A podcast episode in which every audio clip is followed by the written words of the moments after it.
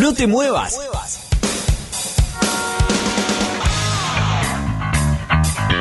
Llegó la hora.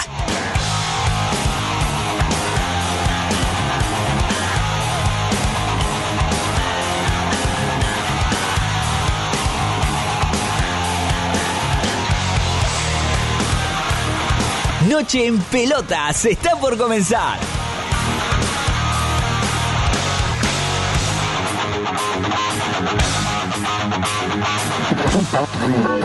Pará, pará, ¿qué haces? No cambié de radio. Quédate escuchando Noche en Pelotas, tu último resumen deportivo y algo de música.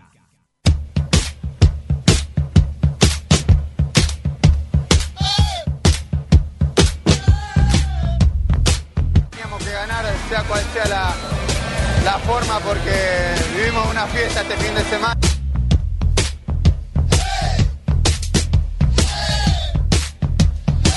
Volvimos a casa, así que. Y un gracias de nuevo.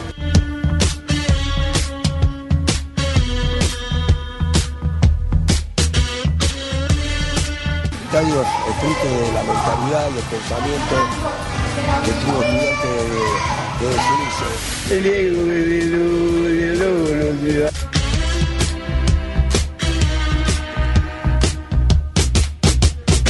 A mí me va a tener que echar. Como yo del lobo y esta esa chica me, me me va a tener que sacar la gendarmería.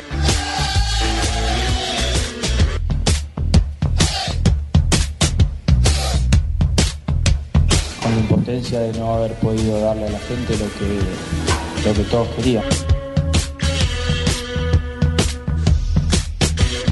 Me sale de pedirle disculpas a la gente eh, porque no se pudo cumplir el objetivo, el sueño que teníamos todos.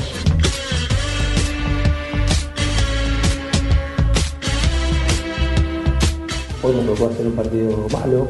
Me parece que cuando uno pierde un partido, por más que sea el partido que uno menos quiere, quiere perder, es donde menos nosotros queremos pasar, ¿no?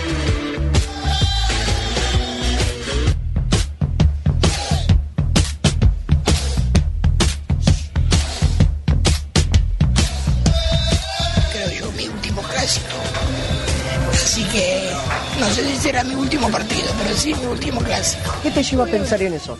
Y ya hice todo en el tecno. ¿Echaste al tiranosaurio ya? ¿En San Lorenzo? Sí, bueno, ya se fue, se fue corriendo por acá, por, por la autopista.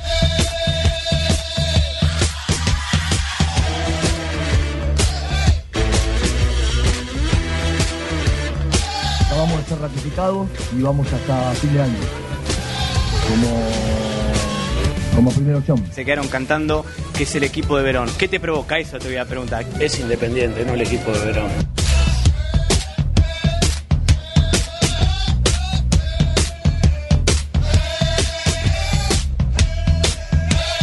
Jugadores que tiene Independiente puede aspirar a, a estar ahí peleando. Si no te ayudan un poquito cuando convertís, no nos sobra nada a nosotros. O sea, si convertís y después no te cobran el gol, bueno, ¿qué va a hacer?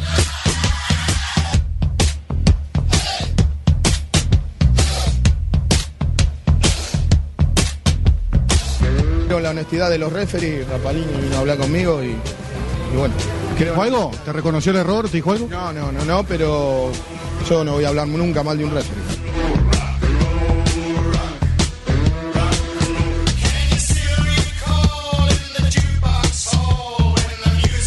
Lo único que, que desmiento son, son las mentiras. Que no solo se ponga en duda mi continuidad, que, que ya lo charlamos un montón de veces, sino que se le estaba diciendo al hincha que yo me llevo medio tiempo si me voy. Sigo con el mismo mensaje que, que la realidad se ve acá, en el cilindro, no, no con un teléfono o con una computadora. No tuvimos un buen día y como no- cuando no tenés un buen día tenés posibilidades de perder, mismo no mereciendo perder.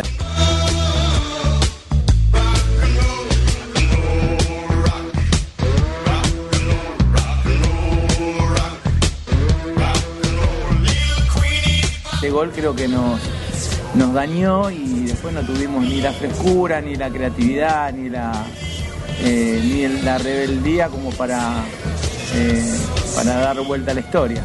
Nosotros estos dos puntos nos pueden costar mucho. No lloro ni nada. Yo lo que quiero es uniformidad de criterio.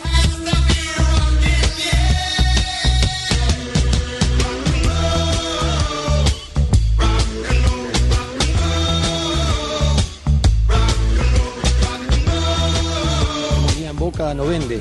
O sea, vende el, desquicio, vende el cabaret, vende el quilombo, vende la sangre. Y por suerte, eh, o sea, nosotros sentimos que quedamos eliminados con River por otra cosa más allá de una cuestión futbolística y eso no, no le va a quitar a River lo muy buen equipo que es. Pero nosotros sabemos que estuvimos a la altura de las circunstancias y que teníamos todo para haber pasado también en, en esa fase.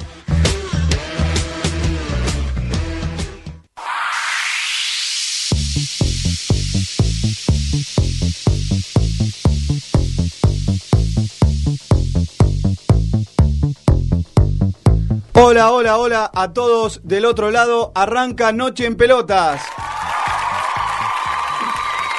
Capítulo número 51, 14 de noviembre de 2019. Se nos va, se nos va el año, ¿eh? Se nos va el año. 9 de la noche, 11 minutos, exactamente en toda la República Argentina. 24 grados en la ciudad autónoma de Buenos Aires. Aunque acá parece que hay 30. Eso quiero decir. Siempre que tomamos las riendas del estudio, nos dejan con un caldito acá. No sé, no sé si por la cantidad de gente que a veces está eh, sentado acá, invitados y demás. Es un ambiente un poquito, es una, un simulacro de, de... ¿Qué podría ser? Bueno, no importa, hace calor, eso es lo, lo concreto. Estamos acá, como todos los jueves, en el aire de la receta del grupo Sónica, la más escuchada por internet, por algún desprevenido. Eh, saludo de rigor, operación técnica Agustín Balestrieri, Crack Alf. Hola, Willy. Producción general Florencia Sánchez, Lucía Friedman. Tampoco aplauso. Sí. Dani García es mi nombre. Ahí está. Pero unos, unos genuinos, ¿no? Eh, nos encuentran en www.nocheenpelotas.com.ar. Ahí van a estar todos los links: Facebook, Instagram, Twitter y también WhatsApp. ¿Por qué no? 1-863-2209-109. Eh, ahí ingresan y nos mandan un audio y te leemos, te escuchamos. Así vas opinando de los diferentes temas que vamos a estar analizando en esta mesa. La mesa chica de Noche en Pelotas. El segundo elemento que presento es el señor Corbis Corbalán. ¿Cómo le va? Muy buenas noches, Ali. Muy buenas noches, Luqui. ¿Cómo va? ¿Cómo, cómo anda todo por ahí? ¿Todo Bien, tranquilo? Todo muy bien. El jugador ese independiente, eh, vaso, bueno, cualquier cosa, no importa. ¿Qué? No, No, me quise meter, pero. Que me, me está criticando el corte, ¿no? ¿Qué, qué pasa con el corte? No, yo me, me vino No, no, no, lo banco, lo banco porque yo también voy a cero. Jugó Rapaelín. Esa no, no, no. Estábamos ahí en el ascensor tratando. Pelletieri. Rapalini, eh, Pelletieri era buena también. Pero eh, Rapalini es el que tiene el peinado justamente raro, que se, se- se- se Le- rapa, tiene dos, dos pelos acá arriba y hace un hopo, una especie de hopo. Yo voy a dar un consejo ¿O a toda es esa otro? gente. No ese- es Rapalini, No, no, no, es Rapalini tiene pelo. Sí, no, es Pero ya que sacó el tema, los que están así medio pelados, ¿por qué no se pelan directamente, no? Bueno, este árbitro ahora no me, no me sale. Pitana también. No, bueno, Pitana. Sí, pero Pitana tiene como está más disimulado. Este que te digo, no me está viniendo a la mente ahora el apellido, ya me voy a acordar. Tiene cuatro pelos. Eh, dirigió el otro día, creo, eh, Newell's, eh, en la victoria de Newell's, y tenía cuatro pelos. Ah, sí. Cuatro ¿Los contó pelos usted? y hace jopo. ¿Cómo? Ah, bien, los contó. ¿Un jopo como usted tiene? Bueno, no sé, este es más frondoso. Usted tiene abundante Eh, pelo. Claro, este es más frondoso. ¿Es asiento del cuerpo? Eh, este, el jopo es abundante. Ah, sí. ¿Se hace, hop- ¿Se hace peinados raros? Para, ¿estamos cumpliendo 50 programas de nuevo? No, ¿no? No, es 51. Ya Ah, todo, ok. todo aquello pasó, ¿sí? Ok. Esto es el programa número 51. Hoy sí, con seriedad, con información, con profesionalismo, para analizar todo lo que dejó tu último resumen deportivo. El tercer elemento, que no para de toser. Desde, desde enero que viene, no, mentira, no viene desde enero, pero igual, estaba tosiendo en la casa antes de venir para acá. El señor Lucas Mondelo, ¿cómo le va? Muy buenas noches, audiencia, muy buenas noches, Corbis, Dani, ¿cómo va todo? Todo muy bien, ¿preparado? Eh, sí, estaba pensando que hablando así como en, en- en la onda de Corbis, hoy no, no estaría Basavilbaso en la Eh, mesa, ¿no? Como que por eso toso, como El- que me está faltando algo. El director ejecutivo de ANSES. Eh, no sé. O la, la ciudad de Entre Ríos, ¿por qué no? Ahí va, ahí va. La ciudad- Del rabino Beckler. No, estoy- no estoy, desconozco el tema. No, esa, esa no es reina, ¿no? Esa no la casó. El rabino Beckler, claro. De No recuerdo. No, no, chicos, ahí perdón. quedamos nada. Yo sí, yo, yo- ahí te va. Ahí, gran película. Para mí la mejor película argentina. No. Y me apuraste, me no. apuraste, pero está en el podio. Está en el podio. Está en el podio. Para mí fue excelente, ¿eh? excelente. De la mejor, de lo mejor que viene de cine argentino. Igual en otro momento, o la puede tirar este el señor Mondelo en ese grupo que de De- los, de los jueves, sí, no, el de- de los blanco negro, de los Confesiones de jueves, confesiones de jueves y ahí sale. Cada uno va, Sí, va podría ser, ¿eh? ¿Por qué no? Podemos- una podemos- sugerencia. Podemos hacerlo, el jueves que viene les cuento cómo salió. Vamos a ver. Pero veremos. Vamos a ver. Eh, efemérides. Noche en Pelotas presenta las efemérides del fútbol. Un pequeño repaso por los hechos más destacados del mundo de la redonda.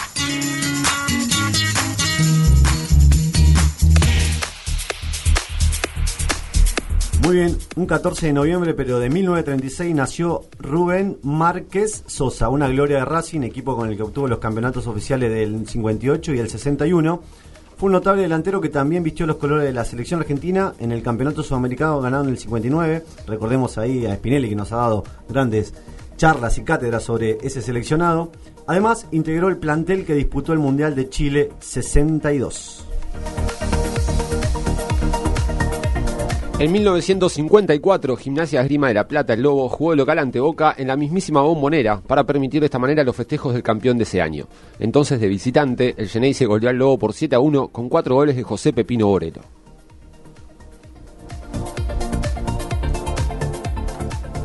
Muy bien, un 14 de noviembre, pero de 1976, Diego Armando Maladona Pelusa anotó sus dos primeros goles en Primera División. Fue en la goleada 5-2 de Argentinos Juniors ante San Lorenzo de Mar del Plata, por la decimosegunda fecha del torneo nacional. El arquero del equipo marplatense era Rubén Alberto Lucangioli, inolvidable, ¿no? Para, para Maradona y, para el arquero. En 1986, en el estadio José Amalfitani de Vélez Arfiels, Platense y River igualaron por 0 a 0. Fue el último partido en primera división de Norberto Alonso, conocido como el Beto, ídolo absoluto del millonario. Su debut en el equipo de Núñez había sido en 1971. Días después del encuentro ante el Calamar, lograría su décimo y último título en River, la Copa Intercontinental, jugada en Tokio ante el Steaua Bucarest rumano, el cual fue un triunfo por 1 a 0. Muy bien, finalmente un día como hoy, pero de 2001, murió Juan Carlos Lorenzo, el Toto, gran entrenador argentino. Como futbolista, jugando para Chacarita y Boca, disputó 104 partidos en primera e hizo 28 goles. Luego, en el rol de DT, obtuvo 8 campeonatos, 2 con San Lorenzo, 5 con el Ceneice, entre ellos claramente las dos Copas Libertadores recordadas por los hinchas de Boca y una Intercontinental. Y uno también con el Atlético de Madrid, también en la Copa Europeo Sudamericana. Influenciado por el ítalo argentino Elenio Herrera, Lorenzo fue un técnico detallista, amante de la táctica, un personaje fantástico que será recordado por siempre por todos los futboleros.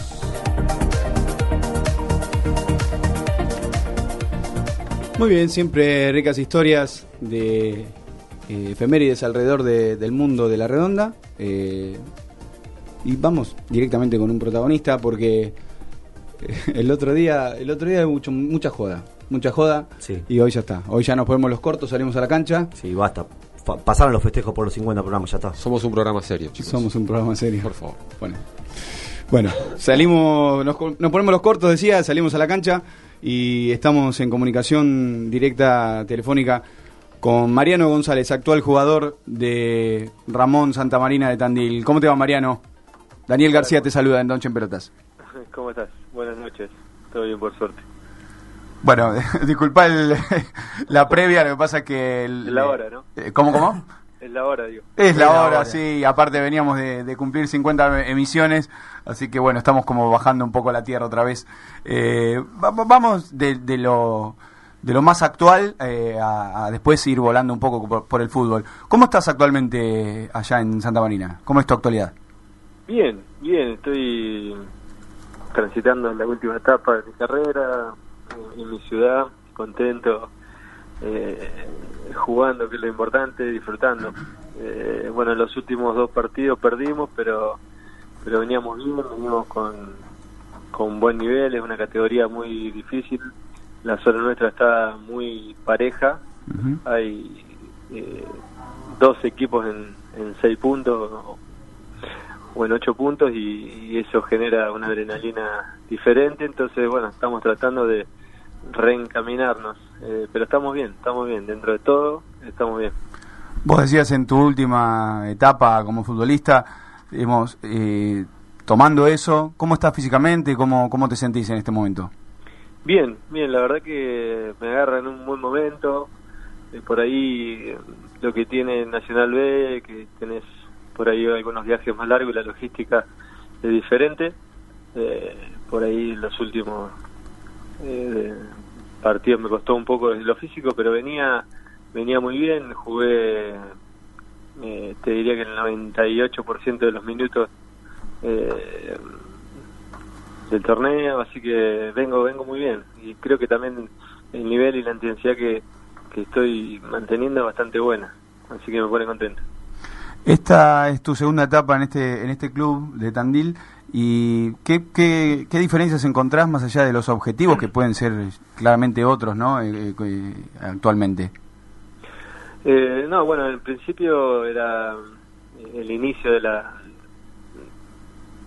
del sueño, digamos, de, del club en el Nacional B, así que eh, desde lo institucional eh, se veían muchas falencias, mucha buena voluntad y mucho ímpetu, pero por ahí eh, falta de experiencia en todo lo que es eh, organización y, y bueno, y infraestructura, digamos, de cierta forma. Hoy el club está con un poco más de los pies sobre la tierra, con unas bases, creciendo eh, desde la estructura también, eh, está enfocado en, en el predio, digamos, donde donde el club puede o está renaciendo, digamos, de cierta forma, porque es un club refundado.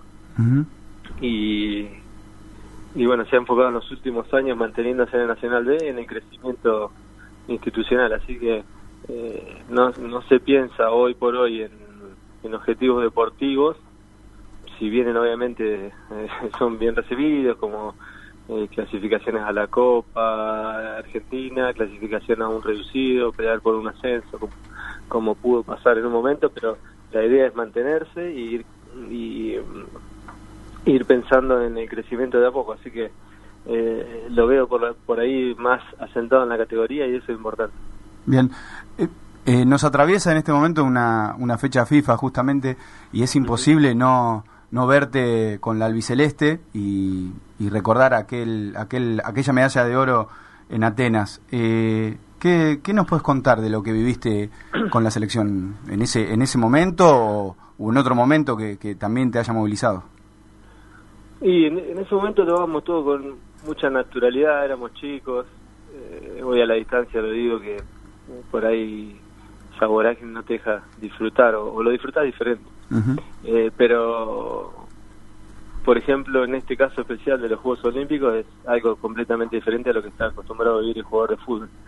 Eh, es un ámbito totalmente amateur, eh, donde los privilegios que por ahí tiene un jugador de, de primer nivel no lo teníamos, más allá de que estábamos en la selección argentina, pero eh, tuvimos que adaptarnos a otro tipo de situación, por, como por ejemplo, no sé, eh, pasar del hotel eh, o del mejor hotel a un monobloc donde teníamos comodidades pero diferentes, Claro. Eh, pasar de tener un comedor privado para, para el plantel y el cuerpo técnico a, a convivir con más de mil atletas, esperar eh, el autoservicio, tipo tenedor libre, que son cosas que nosotros en el día a día las podemos vivir en la calle, pero no estamos acostumbrados en el ámbito del, del fútbol, así que ver otro tipo de, de deportistas, eh, no sé, por ejemplo, el que iba a hacer canotaje, salir a las 5 de la mañana con la canoa encima, y lo veías volver a las 2 de la tarde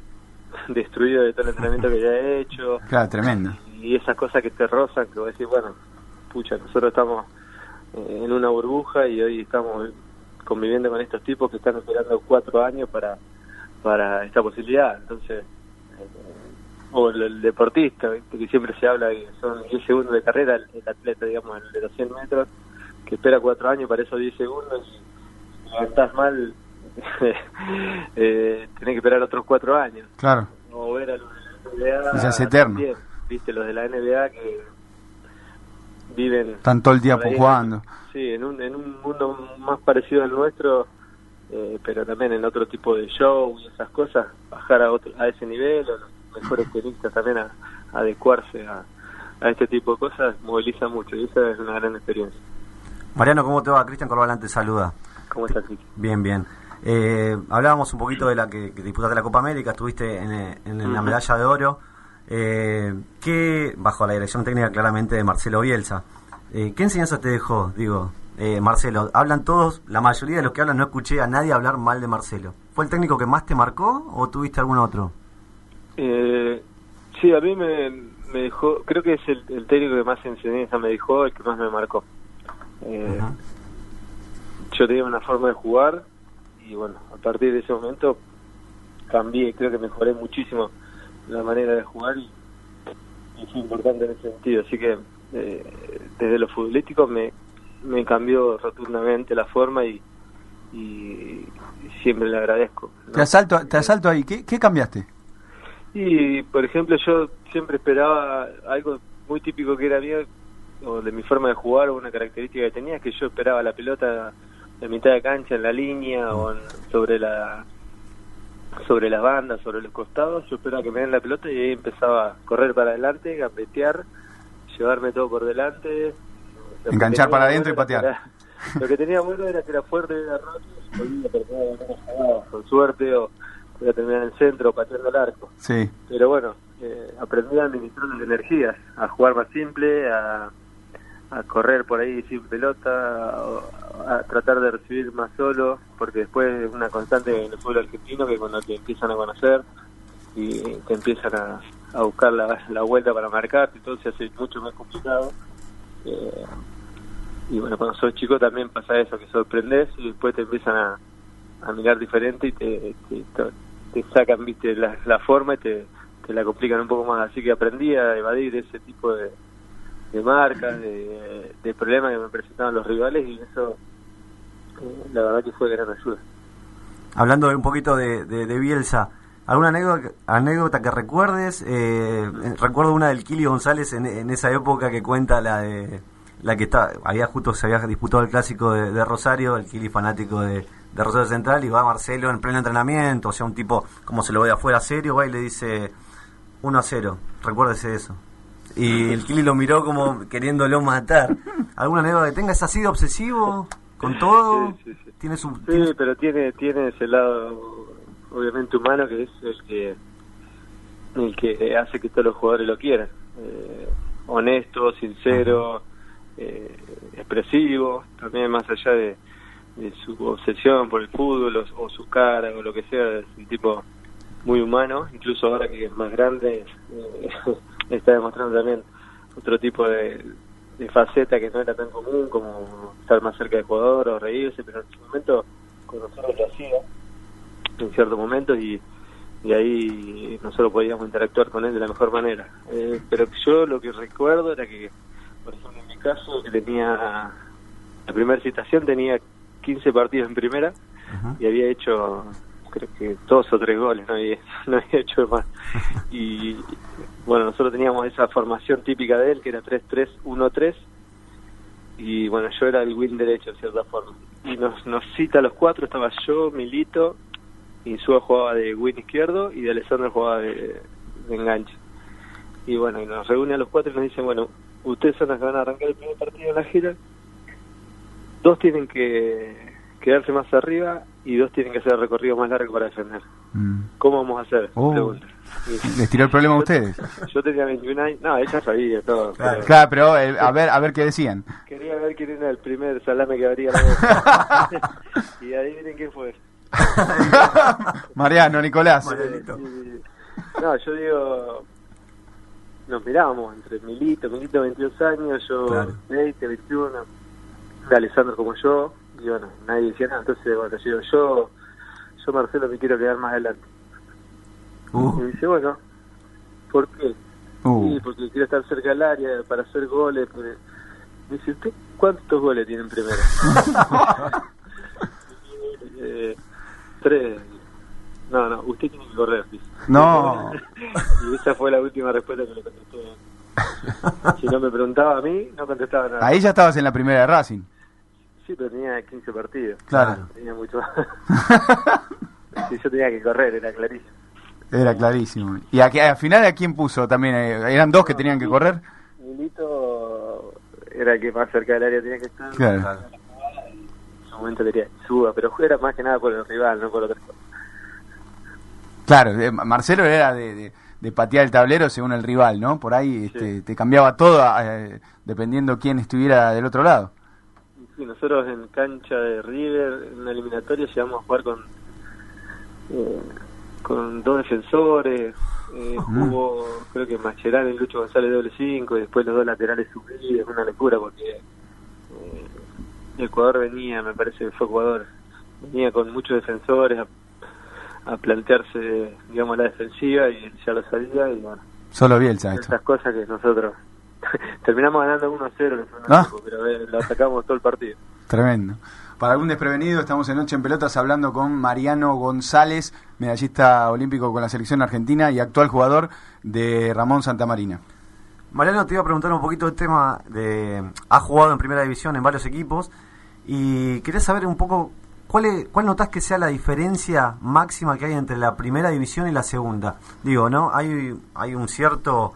eh, hay un aluvión de equipos del, del Nacional, del Federal, que han llegado a instancias decisivas de, de la Copa Argentina. ¿Se ha equilibrado para abajo o para arriba?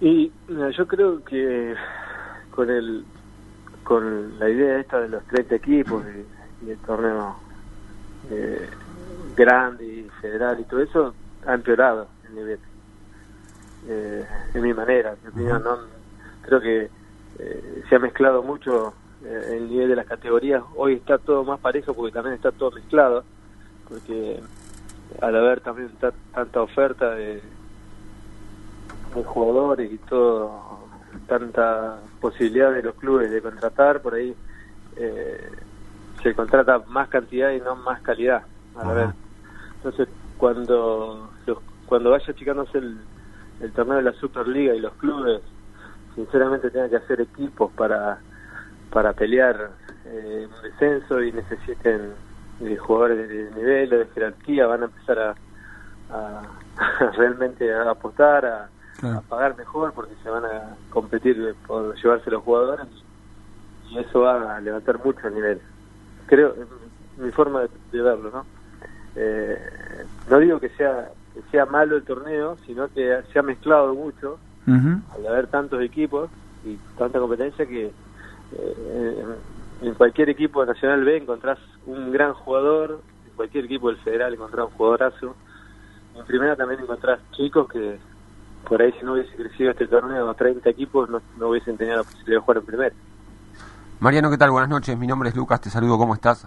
Hola Lucas. Eh, bien, te llevo de nuevo un poquito a, a lo que es la selección, ¿no? Estábamos hablando recién de, de- de todas estas experiencias que tuviste con Marcelo Bielsa. Hoy, en la previa del partido que está por disputar mañana con Brasil, eh, está arrancando un proceso nuevo, ¿no? Con, con, con Scaloni por ahí, un técnico sin experiencia dirigiendo equipos en primera. ¿Cómo lo ves vos a- a- al equipo? ¿Cómo ves a la selección? Si ves que tiene ya alguna identidad. Sí, veo que hay eh, un recambio importante y, y están buscando eh, una identidad y que eh, se ha conseguido un resultado o algunos resultados en, los amistosos que dan tranquilidad para trabajar. Eh, creo eh, que los jugadores que están siendo citados tienen todo mucha capacidad, que están mostrando en sus clubes eh, que pueden jugar. Obviamente que después es una cuestión de gusto, nunca vamos a estar todos contentos con, con algo. Siempre va a, va a haber algún jugador que va a ser indiscutido y hay otro que va a estar bajo la, la lupa, pero creo que lo importante es que el, que el equipo intente jugar siempre la misma forma. Creo que Argentina tiene que eh, tener conciencia de que eh, es una selección que va a exigir eh, ser campeona del mundo porque no va a alcanzar eh, llegar otra vez a cuarto de final o, o hacer una buena Copa América pero no ganarla entonces es una selección que demanda eh, y exige resultados y bueno eh, como siempre los jugadores tendrán que demostrar capacidades responsabilidades mentalidad y, y obviamente carácter para estar eh, a la altura de lo que esta selección demanda así que bueno lo mismo ocurre con, con el entrenador. Eh, y hasta ahora creo que vienen por buen camino. Más allá de si gusta o no, eh, se está viendo algo eh, de trabajo, se ve identidad, se ve eh, un equipo que intenta y que es protagonista y ha jugado con rivales de, jerarquía, así que en principio hay buenos indicios. En esta vorágine que decís, de que bueno, siempre va a haber algo para, para decir de, de la selección y de los jugadores, eh, ¿a Messi dónde lo ponemos ahí? ¿Y vos llegaste a compartir convocatorias con él? No, no, no. Fui algunas veces convocado cuando ellos también estaban en, en el sub-20, pero no coincidimos. En el sub-23 creo que iban. Ah, cuando fueron ellos a los otros juegos, tuve un par de convocatorias ahí, o una convocatoria, no me acuerdo, que estaba Basile, eh, para un par de partidos y no coincidí con él. Pero yo obviamente lo coloco del, del, del, indiscutido, digamos, que tiene que estar. Y es el símbolo de- del equipo y creo que es el que quiere más que nadie ganar algo con la selección. Todavía es, es, es increíble todavía escuchar, ¿no? Gente que lo pone en duda siquiera, aunque sea. Bueno, pero... No, no, han puesto, han puesto en duda Claro, a, le digo, a Maradona, lo han puesto claro, en duda. digo, digo. un mortal, bueno, pero digo, Leo es como un fuera de serie. Sí, sí, sí, seguro, seguro. Y, pero siempre va a haber alguien que va a discutir. Eh, siempre criticamos después de que pasan las cosas. Antes del partido yo no veo a nadie, salvo algún aventurado que quiera eh, por ahí buscar el pelo huevo o, o hacerse famoso con una disputa o salir a decir yo dije. Pero si te dan un equipo para para dirigir, obviamente que lo vas a poner. ¿Cuánto más te queda, Mariano? ¿A mí? Sí. No sé. Se lo preguntamos a Jonás Gutiérrez eh, muy de poquito y sí. arena, Y pero Juan es un poco más chico que yo, así que imagínate. pero lo mío es día a día. Ah, estás viendo, estás analizándolo todavía. Sí, obvio, sí, sí. Ahora disfrutando. Yo, yo ya estoy viendo qué voy a hacer después, así que eh, lo veo próximo. Puede ser. Lo mío también pasa por un estado de ánimo. Hoy gano y estoy recontento y quiero quiero seguir jugando y mañana pierdo y quiero pegar todo, es así. pero, pero lo disfruto, lo disfruto todavía, que es lo importante y, y creo también desde mi humilde visión es que, que estoy a la altura, digamos, de lo físico, así que eh, por ahora estoy. ¿Te imaginas con un buzo de té afuera de la línea de cal? No. Sí, sí, ya hice el curso, estoy... Ah, ya está preparado. ya está preparado, claro. Ya está preparado. Y creo que lo mejor que puedo hacer como jugador, y que como que estoy eh, a punto de retirarme, es ir planificando tener un proyecto para el día después. Es algo complicado lo que lo que vivimos nosotros, jubilados eh, a tan corta edad, y bueno, hay que tratar de, de sobrevivir. Claro, sí. Pero bueno, es una vida Es difícil, ¿no? Porque el, futbolista, como decía... los 5 hasta los 40, por ejemplo. Claro. eh, son muchos años, pero terminás siendo un joven. Claro, muy joven, muy joven. Bueno, vos decías ahora que en esta etapa estás disfrutando, incluso también, ¿por qué no te das el lujo de pensar qué va a pasar más adelante ya con el con el certificado de director técnico abajo del brazo? Y si pensábamos para atrás, ¿tu mejor momento fue en el Porto? Y creo que fue el mejor momento que más duró, digamos, de cierta forma. Porque en Portugal eh, en- estuve cuatro años, pero en el Inter la pasé muy bien. Eh, jugué mucho más de lo que esperaba cuando llegué, porque Sí. muchas figuras, salí campeón y estuve solo un año. Y me fui porque veía que se me iba a hacer muy complicado para jugar. Eh, entonces me fui buscando otro horizonte. Pero en Palermo me tocó una gran etapa del club, jugué dos años, jugué muchos partidos, también me fue muy bien. En la selección también me fue bien. Eh, acá en Santa María también me fue bien. En fue bien, salvo en Estudiantes y Colón. Eh, normalmente disfruté. Claro, te iba, te iba a preguntar y vamos este, avanzando sobre tu carrera y en Estudiantes y en Colón no, no la pasaste bien. No, en esos dos clubes no me salieron las cosas como quería, Sí. por diferentes cosas, pero, pero bueno, siempre traté, perdón, no ve. Es la, es la hora también. Hay algo que no quiero decir, ¿no? Hay algo que no quiero decir. Eh, traté siempre de ser profesional, de ser respetuoso, de ser ubicado, de entrenar y de dar al máximo. Después, dentro de la cancha pueden pasar un montón de cosas, las circunstancias, los momentos, la cabeza del jugador siempre juega en los momentos buenos y en los momentos malos, entonces eh, siempre hay justificativos del lado nuestro, ¿no? Cuando juegas bien también. Claro. Eh, nadie va a poder decir que fui poco profesional o que no me atreví al máximo. Eso, por lo menos, a mí me, me deja tranquilo.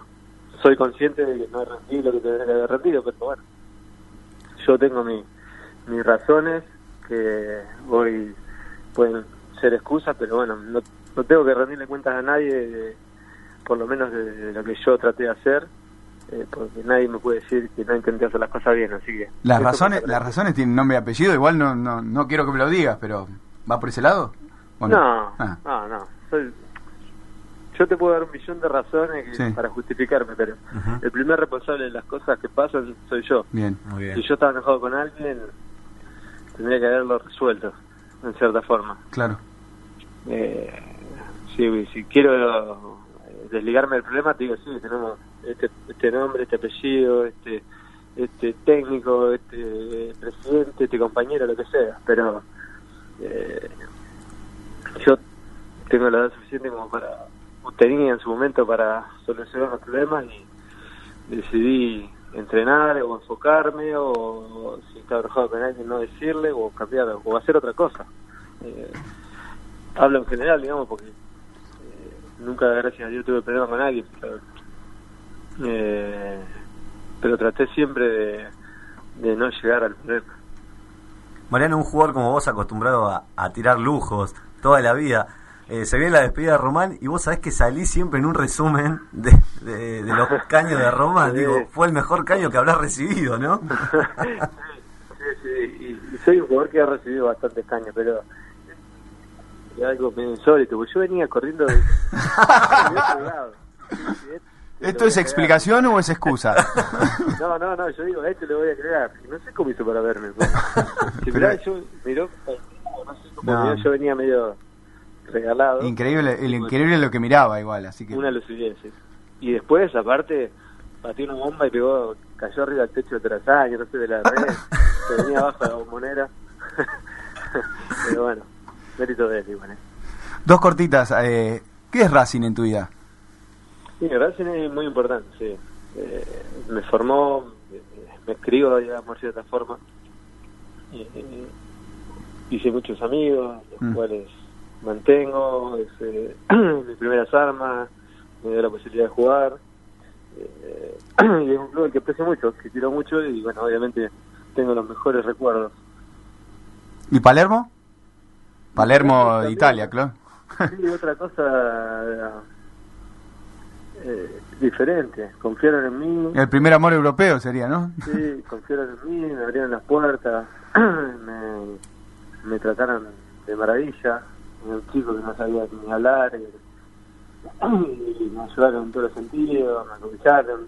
eh, nunca tuve problemas, mm, siempre estuvieron ahí al pie del cañón y la verdad que la pasamos espectacular en todo sentido, así que también siempre los mejores recuerdos. ¿Quién te puso Speedy y por qué? O sea, ¿solo por González? ¿Porque corrías como decía Bielsa o qué? No, no, lo que era rápido. ¿Cómo, cómo? Cuando era chico, era rápido. Ah, Ah, él se- eh, tiene que ver con eso. sí. ¿quién te lo puso? No sé quién me lo puso. Verdad no sé, empezaron a hablar, supongo, en la televisión, en algún lado. Siempre, ¿no? Los relatores metidos diario. ahí. Sí, no sé, sí. ¿Lo ves a tu hermano Pablo que se fue a Italia y no volvió más? No sé. eh, supongo que sí para, para reuniones familiares, ¿no? Pero Sí, sí, sí, sí, obvio, obvio. Viene de poco, también tiene trajín familiar y todo eso, pero bien. Y sí, siempre nos, nos juntamos acá en las vacaciones, siempre nos juntamos. muy bien. Bueno, Mariano, la verdad te agradecemos enorme el tiempo acá en Noche en Pelotas. Fue, la verdad, fue muy jugoso. A prepararse ahora que tienen un choque importante ante el líder de la zona 2 contra San Martín de Tucumán. sí, justo, justo. Justo. Vienen, partido. vienen de, de Córdoba, de instituto. Ahora, No, no, no, juegan en Santa Marina. no, no, no, por eso digo, pero la caída del otro día fue... Ah, claro. O por somos sí, cábala. ¿Quién te dice? Por ahí somos cabla, ojo, eh. Ojalá, ojalá. Ojo, porque dos derrotas seguidas y ahora hay que cambiar la suerte. Encima de Bueno, local. tengan- Ténganlo en cuenta. Yo creo que vos los tenés que tener en cuenta. sí, yo los- atiendo.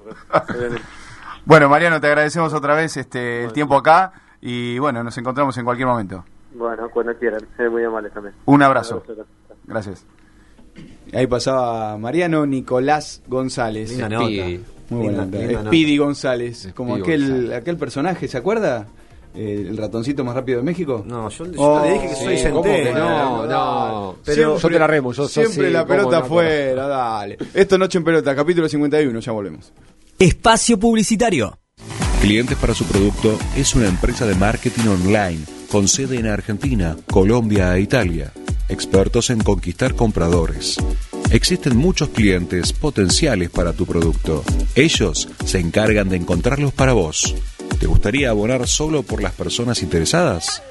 Contactate en www.clientesparasuproducto.com o llamanos al 156 618 1212.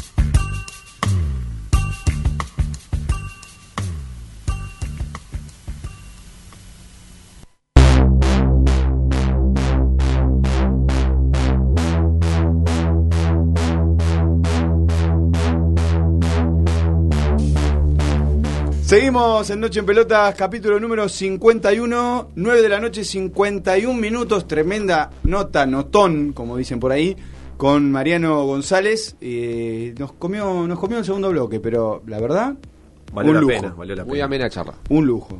Eh, Mariano Speedy González eh, habló Le de quedó todo. ese apodo, ¿no? Habló de todo. Algún día tenemos que traer apodos de jugadores, apodos que raros. No ¿A- sé. ¿Apodos raros? Y no sé, por ejemplo, apodos que a mí me hayan gustado mucho, por ejemplo, Discoteca Núñez, creo que es el apodo de- de- del, si- del siglo. No le gustaba que le digan discoteca. Bueno, si Es lo porque veía- esa es otra. O sea, los relatores tiran. Pim, pim, pim. A mí me Claro, dijeron que, por ejemplo, a Schwarman eh, no le gusta que le digan Peque. Peque. Y no. Pero, nada. Que no, lo instalaron. Andá a sacarlo ahora. Pero ¿qué le van a decir? Claro, Grandote le van a está. decir. No, bueno, Bueno, y va- y- y- bueno, pero no pero- sé, Chiquito Bocio que también está del otro lado. O sea, Claro. eh, ponerle eh, la antítesis de lo, de lo 1.95 media Bocio. Le mandamos un abrazo a Bocio que estuvimos ahí hablando en tratativas, pero bueno, no pudo. Bueno, está no pudo pasando un está momento- pasando momento difícil. un momento, Momento difícil, bastante difícil. personal, así que para la próxima será, pero muy buena predisposición, quería decirlo al aire.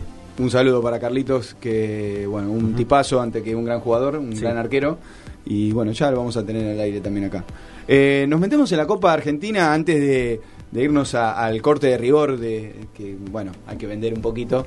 Y, y la radio te presiona, te dice, "Ah, tenemos que vender. No, no, tranquilos, tenemos que informar. Primero lo primero. Primero lo primero. Bueno, en definitiva, la Copa Argentina, y hablábamos un poquito al inicio, ya tenemos un finalista, que el finalista es Central Córdoba, este, esta sorpresa, eh, esta revelación de, de Santiago del Estero, que del Federal, A- del Federal A, así se dice, a la primera división, a la Superliga, y ahora a la final de la Copa Argentina, con posibilidades, si la gana, de estar... Y, y después te digo que si no la gana también puede tener posibilidades, Hasta pero eso ya es, es más rebuscado, pero hay una opción. De, de participar en la Copa Libertadores de América, impensado para la gente del norte. No, increíble, increíble. Yo estoy muy contento, Dani, quiero que lo sepas. Y sí, me Eh, imagino. Es la alegría del año, creo que el ascenso de Central Córdoba y la buena campaña que ¿Es está haciendo. mitad, ¿Es la mitad de Santiago? ¿Cuál es la otra mitad? Y tenés a Mitre también de, de Santiago del Estero que, que, que la otra mitad sería. Pero el, el más popular, por así decirlo, es claramente el ferroviario. El equipo de Colioni, que en primera ronda, eh, fíjese esto, ¿eh? en primera ronda venció 1 a 0 a Nueva Chicago. En 32 sábados de final, 1 a 0 al Boys. En octavos de final, 2 a 1 a Villamitre. En cuartos de final, 1 a 0 a Estudiantes. Y en semifinal, 1 a 0 a Lanús. Todo Un resultado. gol de Cristian Vega. Zapatazo afuera del área, Tremendo, pero Tremendo. El relator dijo, cuidado, el tiro es peligroso. Plan. Y después hay una repetición, como de atrás del jugador, desde el ángulo opuesto. Ah, no. no, no, nada para hacer No, para el arquero lo que se Rossi. clavó, pobre Rossi. Todo. Lo que se clavó gol. ¿Qué Lanús, Lanús tiene esas rachas, ¿no? Lanús tiene como 3, 4 partidos seguidos que, eh, que gana o obtiene buenos resultados y después se pincha. Uno o dos partidos, perdió el clásico y parece Re- que Recordemos que Lanús no está, o sea, su objetivo principal eh, cuando arranca la temporada es eh, sa- salir, de, los puestos de descenso. En esa vorágine de, de ir sumando un colchoncito de puntos, de repente se encontró en la punta del torneo, pero no es un equipo que juega vistoso ni que le sobre mucho. La verdad, sí tiene mucha mucho orden defensivo y después son jugadas aisladas y partido a partido. decíamos Cristian Vega, eh, el jugador, el capitán de este equipo, y clavó un zapatazo tremendo, decía esto apenas terminó el partido. Bueno, primero en principal, eh, muchas gracias. Y sí, la verdad que tenía muchas ganas de hacer gol. Eh, siempre que me quedan los rebotes voy convencido a pegarle y bueno, eh, gracias a Dios tuve suerte y la pelota ha entrado. Creo que hemos, hemos sido un equipo corto, con transiciones rápidas y hemos tenido nuestra situación y gracias a Dios nos llevamos el triunfo. Bueno, ¿se lo querés dedicar a alguien en especial, sobre todo en Santiago? Sí, a toda mi familia, a mi novia, a su familia y a todos, a todos mis amigos y a todas esas personas que siempre te mandan un mensaje de apoyo, de aliento y de mucha confianza. Por último, ¿alguna preferencia por el finalista? ¿Estudiantes River? River. Bien, gracias. No, gracias a vos. Bueno, la humildad de, de Cristian Vega, impensado, eh, verse, sentirse en la final Sí. y que venga River. Pero, pero no porque ah, yo le quiero ganar a los mejores, ese verso, eh, porque siempre se escucha. No, no, quiero que River esté en la cancha. O sea, de estar jugando Federal A a estar en la Superliga y a tener a River en una final. No, no, impensado, hace dos, tres años atrás, impensado para el ferroviario, eh, con una política bastante eh, honesta, digo, y, ha- y se ha, no es que se ha- han ingresado varios jugadores, ¿no? Que ha fichado grandes cantidades, digo, ha fichado a Meli, no, no, pero va mechando, no es que tiene, le sobra mucho, pero un, equipo trabajador y humilde que bueno, está a nada de, de jugar eh, la Copa Libertadores, Lo que yo- increíble. lo que yo te decía, ahora tiene la posibilidad de, de jugar la final de la Copa Argentina, que ya vamos a estar este, actualizando, actualizamos, actualizamos, aporta- aportamos este, el dato. Bien, eh, están jugando River Estudiante, como decíamos, 46 minutos, ya está por terminar el primer tiempo, 0 a 0 en el estadio Mario Alberto Kempes. Ahí está, esa es la segunda semifinal. El ganador de esta llave va a estar jugando con Central Córdoba la final de la Copa Argentina.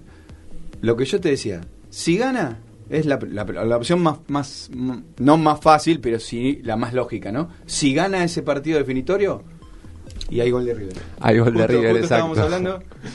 Después de un ataque del equipo millonario, en el que el, ar- el arquero eh, sí despeja muy bien, corner eh, y ahora todavía Pinola, bien de Pinola. gol. Pinola, Pinola, gol de Pinola. Entonces cerrando el primer tiempo, se estaría yendo al descanso River 1 a 0 por encima de estudiantes de caseros. Y se festeja también en Santiago este, Se, este se- gol. se festeja en Santiago por esto que te voy a decir, porque eh, el ferroviario tiene la posibilidad de jugar esta final y si la gana, claramente va directo a la, a la final de la, A la fase de eh, grupos. a la fase de grupos de la Copa Libertadores de América. Pero por ejemplo, supongamos que esto se mantiene y River es el que pasa a la final de la Copa Argentina. Y River tiene el partido del próximo sábado frente a Flamengo por la final de la Copa Libertadores de América. Si River gana ese partido, está clasificado automáticamente a la próxima Copa Libertadores de América. Por ende, no necesitaría del pase del pasaje que le brinda ganar la Copa Argentina. O sea que el ferroviario, aún perdiendo la, la final de la Copa Argentina, también estaría en la en la final, en la fase de grupo de Copa Libertadores de América. Increíble. ¿Cuántos, ¿Cuántos cupos otorgan la Conmebol para, para, para Argentina? ¿Son Son seis? seis. ¿Son seis? ¿Te acordás los tres que ya están clasificados? Boca, por ser el campeón. Uno es Eh, Tigre. Tigre. Defensa y Justicia. Mm, Racing.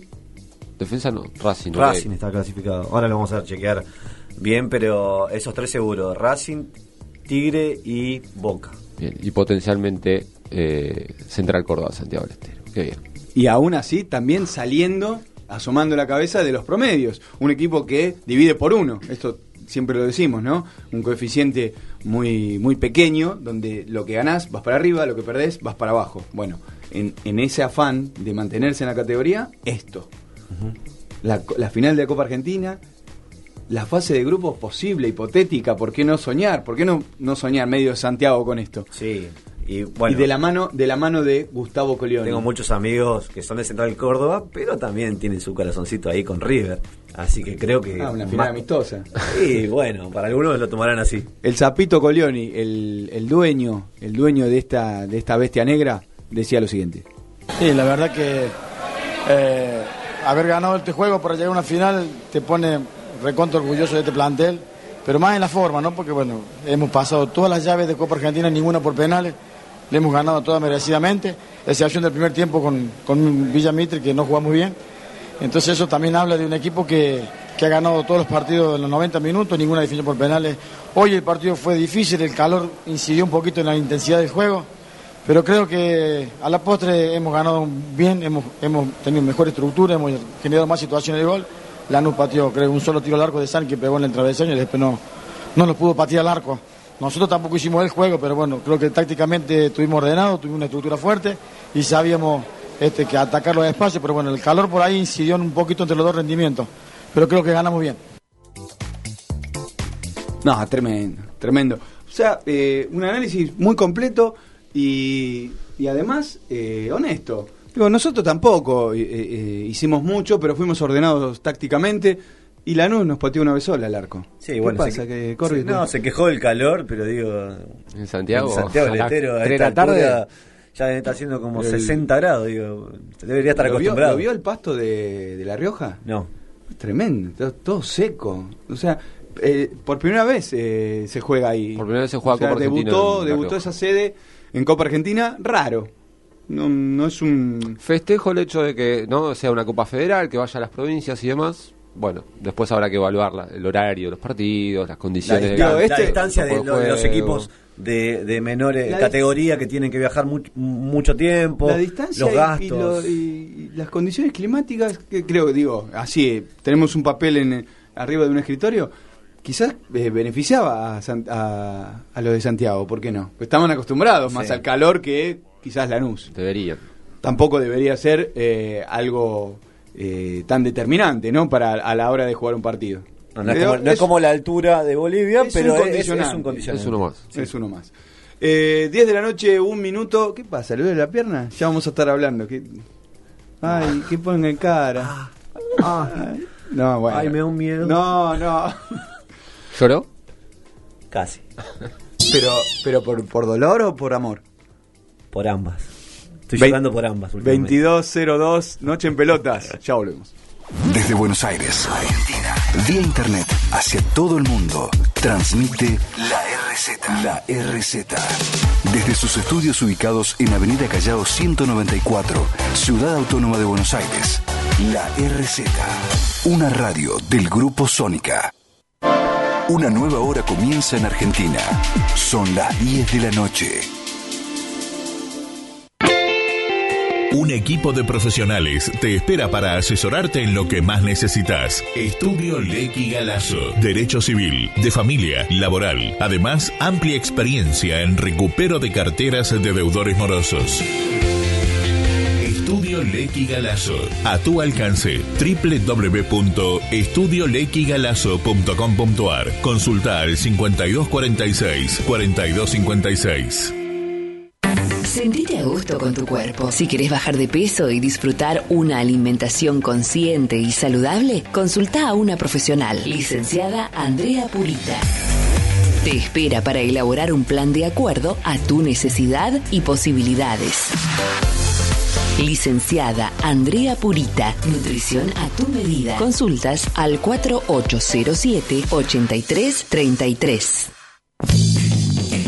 Intercomunicados te propone que en 120 minutos de información podamos tener un pantallazo de lo que pasó en la semana. Política, economía, arte, tecnología y todo lo que tenés que saber para empezar a descansar, pero sin estar aislado de la realidad. Viernes de 17 a 19 con Juan Carlos Bartolota y Mariel Albó por la RZ. Forma parte de la programación de las radios del Grupo Sónica, el grupo radial más importante de toda la Argentina. Y hacete escuchar. Comunicate por teléfono 4371-4740 o por WhatsApp 11 2262 7728. En Grupo Sónica hay un espacio exclusivo para vos. En tu celular tenés tu mundo y tu mundo está conectado la RZ. Bájate la aplicación desde Play Store y App Store. No te quedes afuera. La RZ. En la ciudad autónoma de Buenos Aires, vivir mejor es ley. Legislatura de la Ciudad Autónoma de Buenos Aires. www.legislatura.gov.ar Arquímedes perdió un tornillo. Oscar y Fernando lo buscan todos los miércoles. El Tornillo de Arquímedes, un programa de divulgación científica. Conducción, Oscar Rizo y Fernando Fuentes. Producción, Fernando Fuentes. Miércoles, 20 horas, por la RZ. Tenés que ser parte de la RZ. Parte de la RZ. Porque sin vos, nada de esto tiene sentido. Sumate a nuestra comunidad. Facebook.com barra RZ Radio. Nos informamos. Nos informamos. Investigamos y debatimos. Comunicamos. Una radio. Diferentes puntos de vista. Y vos. La RZ. Una radio del Grupo Sónica.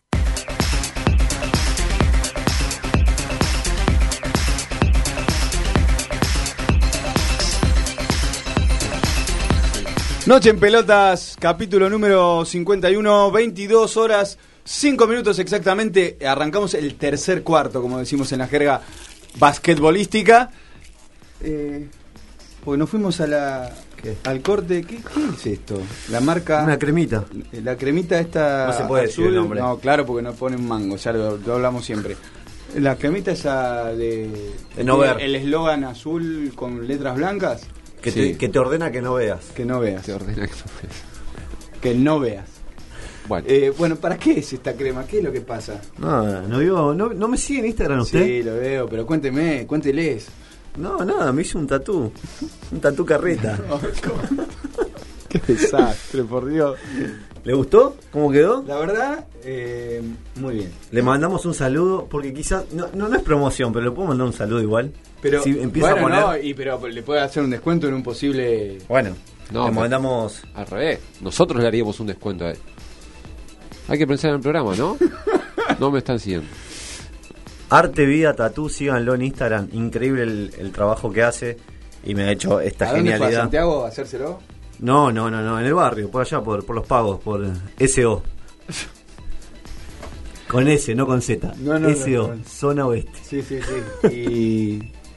Bien, el precio acorde a la calidad. Precio-calidad, increíble. Y si va de parte de Noche en Pelotas, Ah. no le va a hacer descuento. No. Todavía no tiene, pero No. bueno. Pero Me había le va, entusiasmado. le va a cobrar lo mismo. que- ¿Sabe a quién tatuó? Ah, hablando de jugadores así, justamente hablamos de Huracán, eh, con Mariano González, eh, a, a Cacu o Gamarra. ¿A quién? Ah, el Cacu. Y nada, igual es cero futbolero. Marquitos, le mandamos un abrazo, pero igual, no importa. Le cobra a todos igual. No importa si viene Messi, si viene Cacu Gamarra, si viene usted. ¿Usted no tiene tatuaje? No. Usted está todo dibujado, yo no, yo voy. Mi tatuaje. Voy Es un cuerpo lleva virgen, por de dentro. ¿Usted lleva marcas por dentro? La tiene, la tiene adentro. Todo, no, no, no, cuidado. cuidado ¿Qué? con lo que dice, no. Pero las estamos- marcas las llevamos todos por dentro. Usted también lleva marcas por dentro. Lleva un par, lleva un par. ah, un par. Está bien, bueno. ¿Usted lleva marcas por dentro?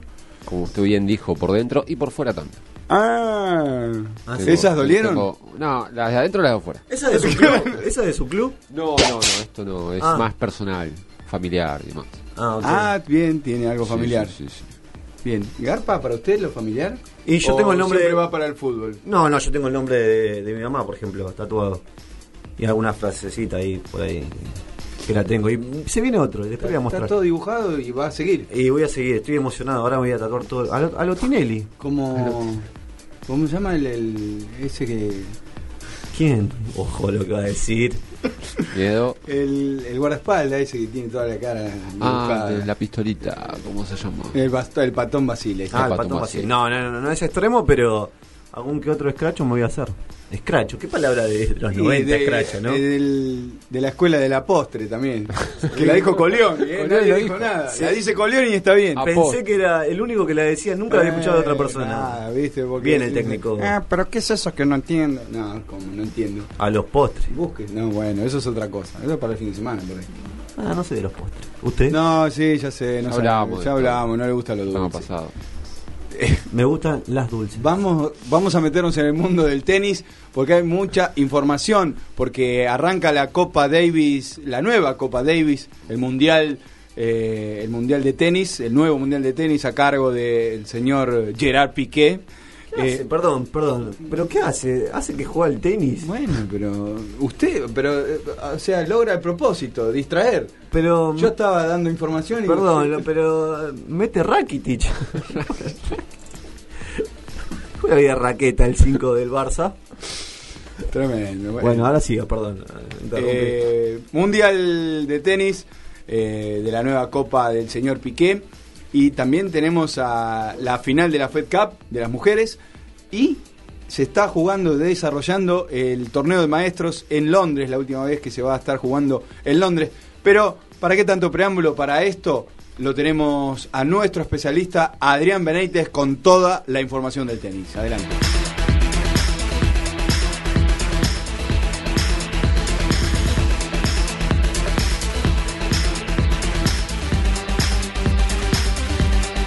Un problema, un problema técnico.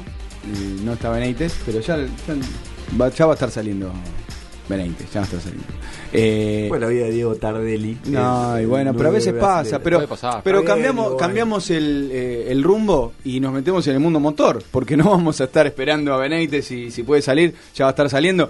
En el mundo motor, ¿a quién tenemos? A Carlitos Rodríguez. Carlitos con toda la información del automovilismo. Carlitos, buenas noches, ¿cómo estás?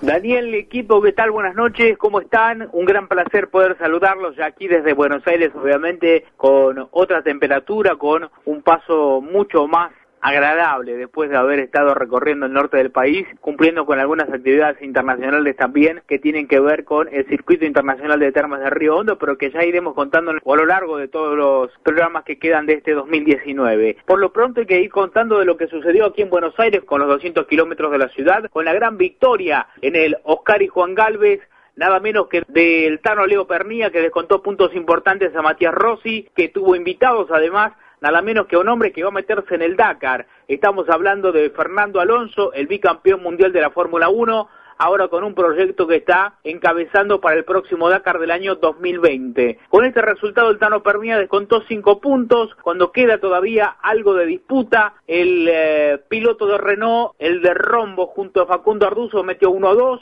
dejándolo a Matías Rossi con la victoria y por su en la punta del campeonato, perdón, y con eso ya va haciendo mella en lo que queda del torneo. Julián Santero quedó cuarto con 103 puntos, hablamos del torneo, misma cantidad de unidades para Milla, Agustín Canapino increíblemente con alguna polémica en el medio quedó sexto con 81 puntos, el representante de Fiat Warner se mantiene con 53 puntos y ya sin chances matemáticas de pelear por el campeonato, octavo quedó Javer, noveno Mariano Altuna y décimo Facundo Chapur. Cuento todo porque no son tantos los autos que quedan en el Super TC 2000. Muñoz Marquesi fue puesto 11-12 para Gené y puesto 13 para Ricardo Caito Risati. Son los pilotos que lograron llegar entre los primeros lugares de este Super TC 2000. Manuel Ursera 14, 15 Ciarrochic, 16 Conta, 17 Gian Antonio, 18 Rosso y 19 Franco Girolami. Cambio de pareja fue lo que hubo en, el, eh, en los 200 kilómetros de Buenos Aires, que ya también, dicho sea de paso, ya se preparan para cumplir el 23 y el 24 de noviembre, no falta tanto, cerrar el calendario en Río Cuarto. Allí se va a conocer al campeón del Super TC 2000 y atención porque hay dos chances muy claras. Matías Rossi con 155 puntos representando a Toyota, el Tano Pernilla con 150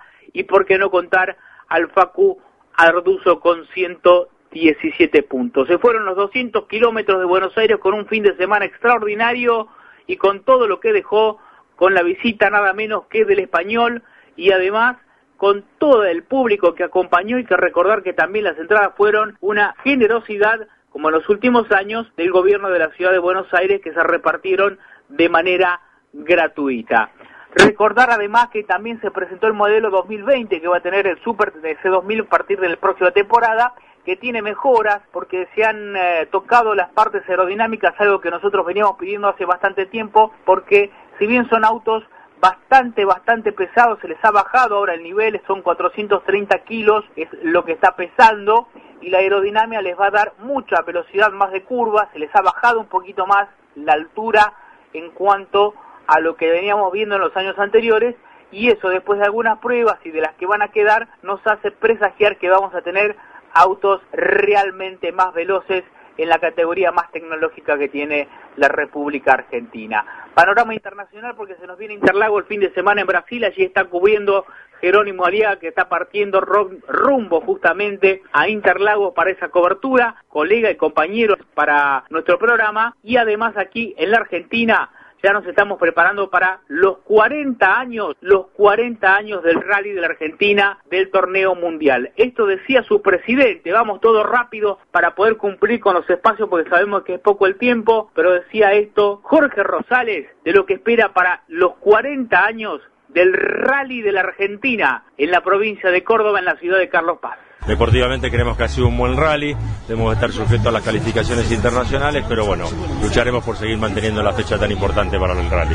Ya estamos trabajando para el rally número 40 de la Argentina, ya hemos conversado con los promotores para el año próximo y bueno, nos falta ajustar algunos detalles. Ustedes saben que cada año es más difícil hacer este rally, pero con seguridad va a estar en nuestra tierra. Gracias Daniel, gracias equipo, gran cariño Cristian, a todos por supuesto los que conforman parte de este enorme equipo periodístico. Y me quiero despedir con un poquito de adrenalina, con lo que se vive arriba de un auto de competencia, del rally y con una experiencia que ya tuve en otro momento de mi vida, pero ahora quería dejarlos con Federico Villagra y Diego Curleto en el rally de los dinosaurios donde tuvieron un incidente, esto ya hace algún tiempo, chocaron un caballo, terminaron la carrera, ganaron la etapa y aún así ganaron también la competencia. ¿Cómo se vive desde adentro de un auto y cómo se vive desde afuera? Las vivencias que tienen piloto y navegante en un auto de rally. Con esto me despido, gran abrazo, volvemos el próximo jueves.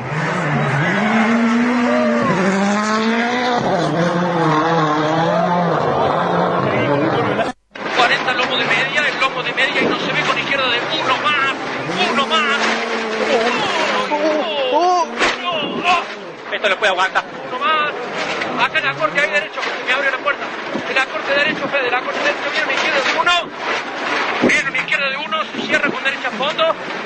De uno. Esto lo puede aguantar. Se cierra con derecha a fondo. Se me cortaron las hojas cuadro, a los 100, derecha de media más, ojo el interno. La derecha de media más, ojo el interno es. Media más, ojo el interno. Media más, vamos Fede. 80 no se ve frenando para la derecha de uno más en el río. La derecha de uno más en el río acá. Vamos, vamos. Izquierda a fondo. Izquierda a fondo. Izquierda con derecha a fondo. Izquierda a fondo y abriste bien después. A la derecha al fin de uno. La derecha al fin es de uno. Vamos, la izquierda uno menos. Stop. Estoy herido, gordo. ¿Ah? Estoy herido en la espalda.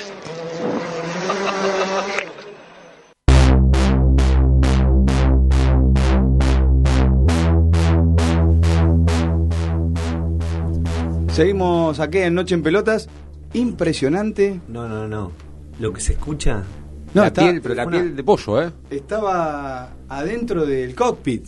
No, tremendo. O sea, estás ahí adentro. Increíble lo que sonó ese auto, por favor. Todo, Impecable auto. laburo, le mandamos un, Estoy lastimado. le, le mandamos un saludo No, a increíble. Carlitos Rodríguez. increíble el informe de Carlitos Rodríguez eh, con toda la actualidad del mundo motor y además esta perlita, ¿no? Eh, de bien adentro, la experiencia eh, dentro de, un auto, lo que se escucha, lo que usualmente no escuchamos, Carlitos lo trajo a la mesa de noche en pelotas. Eh, son las 10 de la noche, 18 minutos, y estamos en comunicación eh, con un protagonista del fútbol argentino, esta vez no pateando la pelota, sino arbitrando. Este, un personaje emblemático de nuestro fútbol. Tenemos eh, en el aire de Noche en Pelotas Javier Castrilli. Dani García de Noche en Pelotas te saluda. Buenas noches. ¿Qué tal, Dani? Un gusto saludarte. ¿Cómo están ustedes? Todo muy bien. De antemano te agradecemos estos minutos en nuestro programa y, y bueno, en- básicamente ya nos podemos adentrar eh, un poco para, no sé si analizar, pero por lo menos para que nos digas y nos tires algunas aristas de cómo ves el arbitraje argentino hoy. Mira, yo no lo veo bien, ¿no? Me parece como que difícilmente alguna persona en la calle, algún hincha en, en algún estadio esté observando con buenos ojos el momento del arbitraje argentino, ¿no? Me parece como que eh, eh, que al menos en estas últimas décadas está pasando uno de sus peores momentos. Me parece como que eh, es, es el producto de un, de un largo proceso Sí. en el cual se observan a la luz de los resultados graves deficiencias en la formación, la capacitación, pero también en la elección de los talentos, eh, de los recursos humanos a la hora de eh, elegir este, aquellas, eh, aquellos árbitros que tienen proyección para el futuro. Creo que eh, que en la actualidad existen este, muchachos que no están capacitados como para dirigir el fútbol de alta competencia. ¿Y a dónde, a dónde habría que hacer eh, más hincapié como para mejorar esa, esa capacitación? Y es evidente que, mira, yo no estoy adentro de la AFA, pero es evidente de que el sistema formativo eh, adolece de, de, de lo- los resortes mínimos indispensables como para generar personas que atiendan a la problemática arbitral. Eh, creo que muchos de los muchachos, reitero, que llegaron a la primera división, que están en el fútbol de alta competencia, están observando eh, comportamientos nada aconsejables para el fútbol de alta competencia y no dan respuesta a la, a la problemática del fútbol actual. Entonces creo que eh, si a eso le sumamos un sistema de premios y castigos totalmente, yo te diría errático, en donde mm, árbitros que cometen errores garrafales parecieran ser premiados con partidos de mayor trascendencia, Sí, creo que estamos yendo por un camino totalmente equivocado. claro. En definitiva, eh, todo, todo pareciera eh, estar en el camino incorrecto, ¿no? Porque la capacitación y aún así también los pseudos castigos para los árbitros con, con algún error garrafal, digo, los caminos no son estos. No, indudablemente que no, indudablemente que no. Y pareciera como que, a ver, eh, el amiguismo, la cultura del amiguismo y el nepotismo en el arbitraje, eh, pareciera la constante del presente que nos toca vivir. Digamos, estamos atravesando la era de los hijos de, Sí, cuando nosotros vemos Vigliano, La Molina, Lusto, Barraza, y, y siguen los nombres, ¿no? Sí. Son dos hijos de, ineludiblemente, inexorablemente, la pregunta que nos deberíamos hacer es si realmente a todos los árbitros de todo el país, principalmente los árbitros del interior profundo de las provincias, tienen las mismas oportunidades que aquellos que llegan a primera división claro. llama poderosamente la atención. Porque si a eso le agregamos que hay árbitros como por ejemplo el caso de Vigliano, que partido tras partido viene defeccionando con sus producciones, uno se pregunta cómo es que este muchacho se mantiene en el fútbol de alta competencia. Entonces, este los interrogantes son muchos, ¿no? Eh, y, y otros que a la luz de los resultados, reitero, porque obviamente esto es cuestión de analizar las estadísticas, historial profesional de cada uno, Sí, eh, vienen de problemas tras problemas, escándalos tras escándalos, y no solo ascienden de categoría, sino que son premiados partidos trascendentes. Eh, entonces, digamos, eh, las conclusiones ¿no? Eh, aquellos que son amigos de o que son familiares de gozan de ese beneficio. Eh, a ver, cuando estamos hablando de fútbol profesional, de fútbol hiperprofesional, estamos hablando de trabajo, estamos hablando de dinero. No solo trabajo y dinero de los árbitros, estamos hablando de trabajo y dinero principalmente de los protagonistas que son trabajadores, claro. no solo los jugadores, los técnicos, y de todo un andamiaje del mega profesionalismo, que en donde hay muchos intereses en juego. Entonces creo que el arbitraje eh, precisamente está pasando por uno de los peores momentos de su historia. Creo que lamentablemente, reitero, porque uno la analiza, si hubiera señales de recuperación, al menos señales de preocupación por preocupación, ¿eh? por, por la problemática y preocupación por cambiar, hablaríamos en otros términos, pero como no esas señales, lamentablemente tenemos que concluir de que todavía no solo no hemos visto lo peor,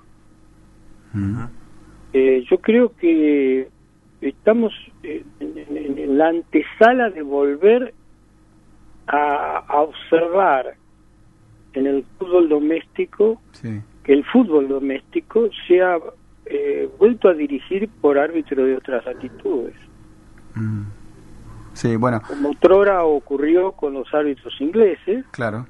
no estamos tan lejos de que eso ocurra. Que vuelva a ocurrir, obviamente la historia siempre cíclicamente se va repitiendo y creo que en la historia del arbitraje argentino no estamos tan lejos que se repita ese capítulo negro, ¿no? De tener que acudir a árbitros extranjeros para que dirijan nuestros partidos. Evidentemente esto es un problema de mucho más de fondo y más grave de quizás lo que lo que pensábamos. E incluso yo, por ahí queda corta la pregunta, pero yo eh, te iba a consultar, ¿qué diferencias sustanciales encontrás con, eh, con la época en, en la que dirigías vos y esta?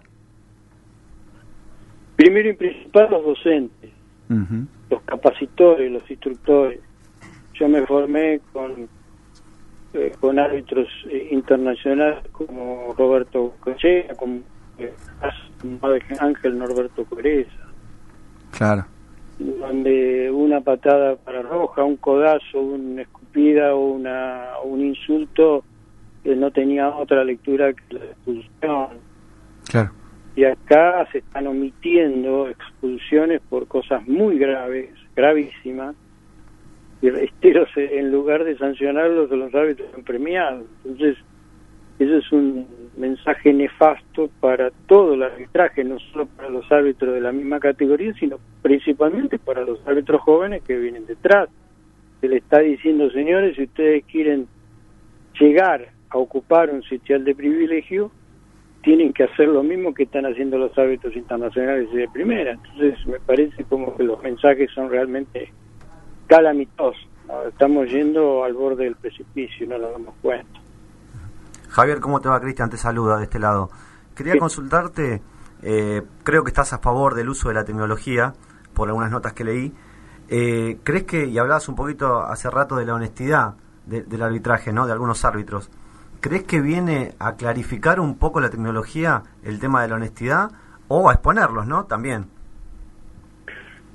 Pero cuando hablamos de la tecnología y más precisamente del VAR, tenemos que hablar ya de una de un nivel, eh, digamos, a, a nivel de confederaciones. Ya no nos hablamos, no hablamos del, del arbitraje nacional, sino del arbitraje sudamericano.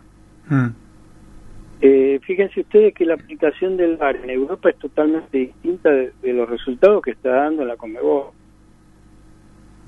Los resultados que está dando la Comebol van del brazo de la fama de corrupción que tiene la Comebol. Es decir, que parece que son indivorciables. Porque son los- la- las decisiones confusas y lo poco transparente. Y, y digamos, eh, fíjese ustedes, yo siempre tomo como, tes- como partido testigo el partido de Argentina con Brasil en la Copa América, ¿no? en donde el ecuatoriano Zambrano en dos oportunidades tuvo que haber acudido al VAR y no lo hizo. Y la Conmebol no solo escondió el audio y los videos del VAR, que ahora dice publicitar, bueno, ¿por qué no hace público qué pasó en ese partido? ¿Qué pasó? Porque esos dos penales, en donde el árbitro, habiendo VAR, no se utilizó, la Conmebol tendría que haber salido a la opinión pública a aclarar por qué no se utilizó. Fíjense ustedes que, que, eh, silentemente, porque eh, se ocuparon de que no tuviera mayor trascendencia, el árbitro Zambrano dejó de ser árbitro internacional. Pero Argentina, principalmente después del primer penal que le comete Dani Alves a a Agüero. Agüero, eh, quedó fuera por porque justamente de, De a una contra- de esa jugada vino el segundo gol de Brasil y ahí se terminó el partido. Claro. Acusó el golpe. Y después, dos meses después, salieron CNM con Baldassi eh, con una cara bastante dura a decirnos, a, hacer, a tratar de hacernos creer de que esa transparencia que ellos buscaban, reconociendo de que se tendría que haber acudido al VAR y no, no se acudió. Entonces creo que eh, el arbitraje y la dirigencia sudamericana va de contrapelo con la transparencia que se debiera dar a cuenta de los antecedentes de corrupción que ya ellos arrastran. No nos olvidemos que su- sus principales dirigentes están todos presos o investigados. Claro. El que no falleció, como el caso de Grondona, el resto están todos presos e investigados. Entonces ellos que debieran dar esa transparencia no lo dan, no lo dan. Lamentablemente es así. Digo, en este contexto, de, sobre todo sudamericano, eh, parece como que en un mundial o, en las ligas y las copas europeas parece que funciona de maravillas eh, el VAR. Sí, sí, claro. A ver, con sus claroscuros también, pero uno ve esos partidos en donde hay previsibilidad, uno ya sabe de que esa jugada nos llamó la atención, bueno, eh, a los segundos uno ya ve que hay una respuesta del VAR y el árbitro eh, eh, este, hace la seña de que lo están estudiando y que viene una, una, reconsideración y en la enorme mayoría de los casos esa reconsideración repara un error. Es decir, que la tecnología, que la tecnología debiera ser un límite a la corrupción. Tecnología debiera aclarar, debiera transparentar. Acá, en Sudamérica, con los dirigentes que tenemos, lejos está de hacerlo. Entonces el problema no es la, la, la- la tecnología, el problema no es eh, el VAR, el problema son quienes conducen el fútbol.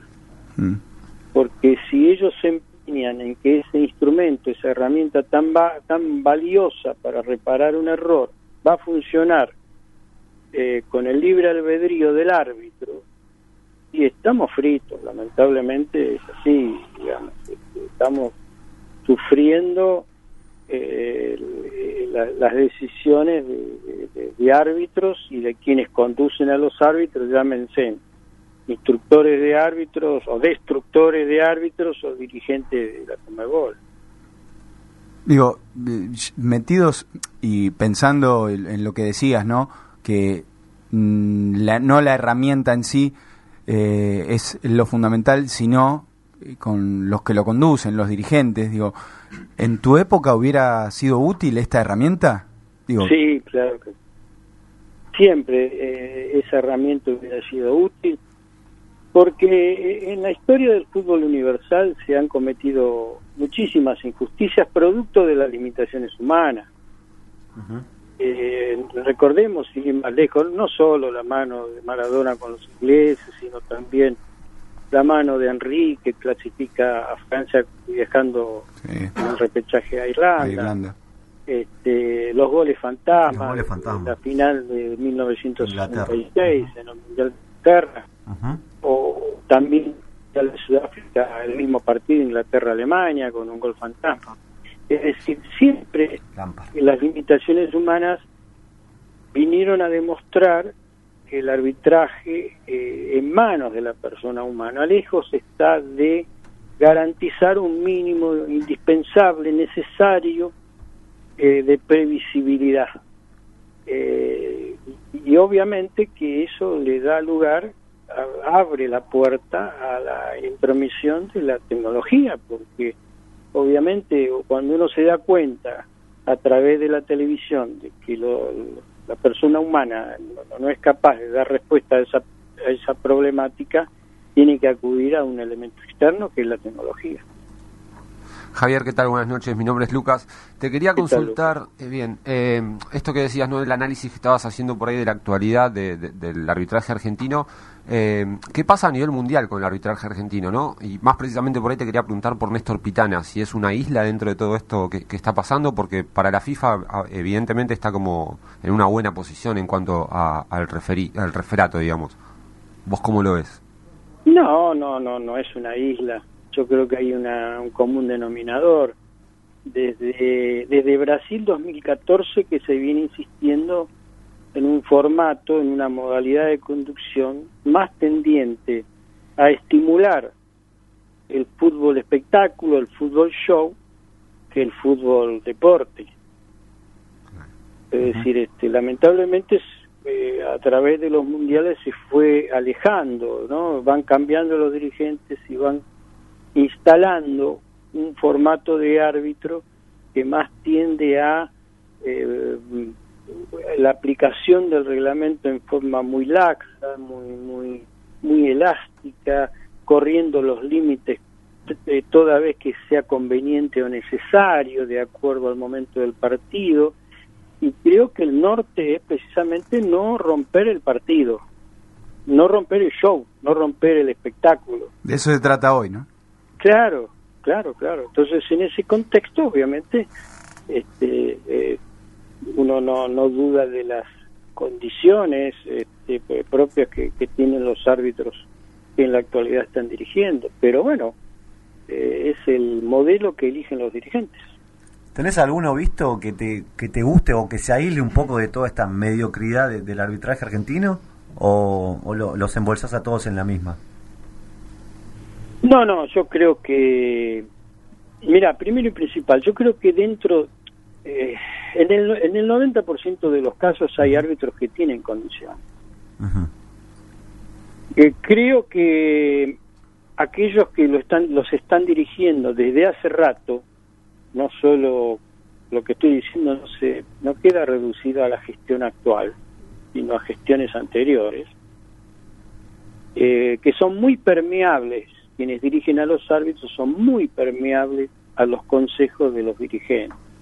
Los dirigentes fueron ganando espacio en lo técnico, fueron opinando, fueron torciéndole el brazo a las consideraciones eh, puramente arbitrales. Eh, lo propio está ocurriendo con la FIFA, con formas mucho más refinadas, naturalmente. No puedes comparar al turco Shakir con, ninguno de los, de los que está dirigiendo acá, ni a Kuiper, ni, ni a Bridge, ni a- que son excelentes árbitros.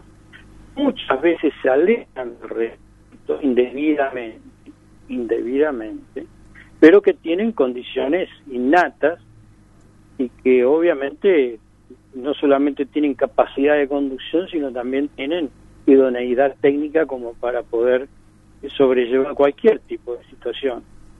Eh, acá se junta la inoperancia, la impericia, el desconocimiento, eh, con la intención de sacar los partidos, de realizar partidos políticos, que respondan a intereses políticos eh, de la coyuntura y no precisamente a observar al, al fútbol como un deporte.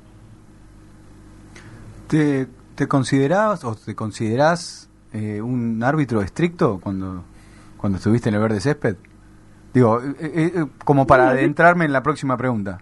Depende de lo que se considere como estricto. Claro. Es decir, siempre uno, siempre tuvo presente de que el nivel de rigurosidad que un árbitro tiene eh, que aplicar en un campo de juego debe guardar una relación directamente proporcional con el nivel de competencia.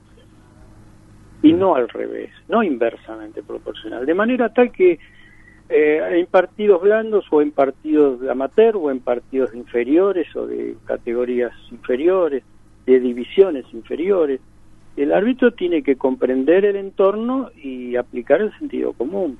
Pero en, en la máxima competencia, en donde los árbitros y los jugadores a través de sus conductas son puntos de referencia y a través de esos partidos y de esos fallos eh, esos árbitros le indican a los que vienen abajo cuál es el camino a seguir, en esos partidos, y por el solo hecho de ser mega profesionales, el nivel de rigurosidad en la aplicación del reglamento tiene que ser extremo.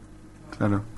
Entonces, eh, ahí observamos de que si vamos a dirigir un partido entre solteros y casados, yo no le voy a decir, hace un saque lateral mal realizado y yo puedo tener eh, el, poder discrecional de decir, no, para, siga, escúchame, la intención se le escapó de la mano, eh, no tiene, Contexto. se le salió la canicera, bueno, anda a ponértela, pero no voy a suspender el partido porque tenés una media de un color y otro de otra, ¿me Claro. entendés? Es decir, eh, eh, ahí utilizás vos el, el- el- el sentido común. Claro. De la misma manera que lo usás en categorías inferiores, con los chicos, con los adolescentes. Uno tiene que tener ese margen de flexibilidad y muchas veces eh, a través de la palabra, a través del diálogo oral, tratar de persuadir, porque gobernar es persuadir. Claro. Ahora, cuando se trata, reitero, de profesionales, en donde mm, ser profesional no significa solamente cobrar dinero, hay un, un grado elevado de responsabilidad de las conductas, Eh, entonces, obviamente que la aplicación del reglamento, cuando hay dinero de por medio, es trabajo de por medio y hay dinero de por medio, tiene mucho que más difícil. brindar un marco de seguridad jurídica y darle a cada uno realmente lo que le corresponde. Entonces, cuando nosotros vemos que los árbitros salen a dirigir de acuerdo a, a- a a- a su comodidad y de acuerdo a su conveniencia en el fútbol de alta competencia, realmente, al menos a mí, se me retuerce el estómago porque digo, no es posible, porque acá hay intereses en juego. Cuando ese árbitro tiene que expulsar y no lo hace, está generando una ventaja deportiva. A partir de ese momento, ese, ese equipo está jugando con un jugador de más. Y eso genera un perjuicio, no solo deportivo, sino también económico, porque ese equipo termina empatando o perdiendo el partido injustamente. Entonces muchos son los que a través del discurso dominante sostienen de que ese árbitro dirigió bien porque pasó desapercibido, sin reparar, al menos conscientemente, que se den cuenta del perjuicio que ha generado esa omisión, generando una ventaja deportiva a todas luces injusta. Claro. O sea, y quitando la, la palabra de, de la mesa, eh, la palabra estricto de la mesa, digo, ¿y por qué no, por qué pensás que no existe un estereotipo de árbitro como lo eras vos, por ejemplo? Porque a través de los lustros y de las últimas décadas hubo una intención manifiesta de ubicar en las posiciones de, directrices de los árbitros a personas que fueron funcionales a los intereses de los dirigentes, obviamente. Es decir, que eh, hay- es una suerte de corriente ideológica dentro del arbitraje, eh, total y absolutamente genuflexa al poder dominante de turno. El poder político dirigencial de los de- del fútbol le indica a los árbitros que tienen que dirigir, a los instructores que tienen que dirigir a los árbitros, cuál es el perfil, cuál es el modelo de arbitraje que ellos quieren, que ellos creen que debiera ser así. Entonces eligen a esos instructores que son funcionales a sus propias creencias. Lamentablemente, esas creencias se alejan de los arbitrajes eh, que realmente responden para eh, asegurar, brindar un marco de seguridad jurídica en el juego y de esa manera observar al fútbol en tanto juego, en tanto deporte y no en tanto negocio, en tanto espectáculo, show. Te voy a sacar un poquito, Javier, de, la parte rigurosa de- del referato. Eh, te voy a entrar, ¿cuántas veces te habrán preguntado seguramente por el famoso, pero usted no estaba muerto, maestro, de Maradona? Digo, fuiste una de las personas que más ha hecho, no se lo ha visto así a Diego, salvo alguna pelea en Barcelona. Eh, ¿Cómo fue tu vínculo después de eso con Maradona? ¿O no, no, no, no- nunca hubo un vínculo? No, nunca hubo vínculo. Pero te lo deben Nunca recordar todo el tiempo, ¿no? Esa frase. Este, yo después no, no, no he vuelto a tener ningún tipo de contacto con Maradona. ¿Te arrepentís de Eh, algo de ese partido? ¿Cómo? ¿Te arrepentís de algo de ese partido, de ese Vélez 5 Boca 1? No, por supuesto. No, Uno trabajó, hizo todo de, de- de- de su existencia eh, con, con- el único objetivo de ser justo y de no equivocar. Siempre tomo ese partido como un partido testigo cuando me hablan del VAR.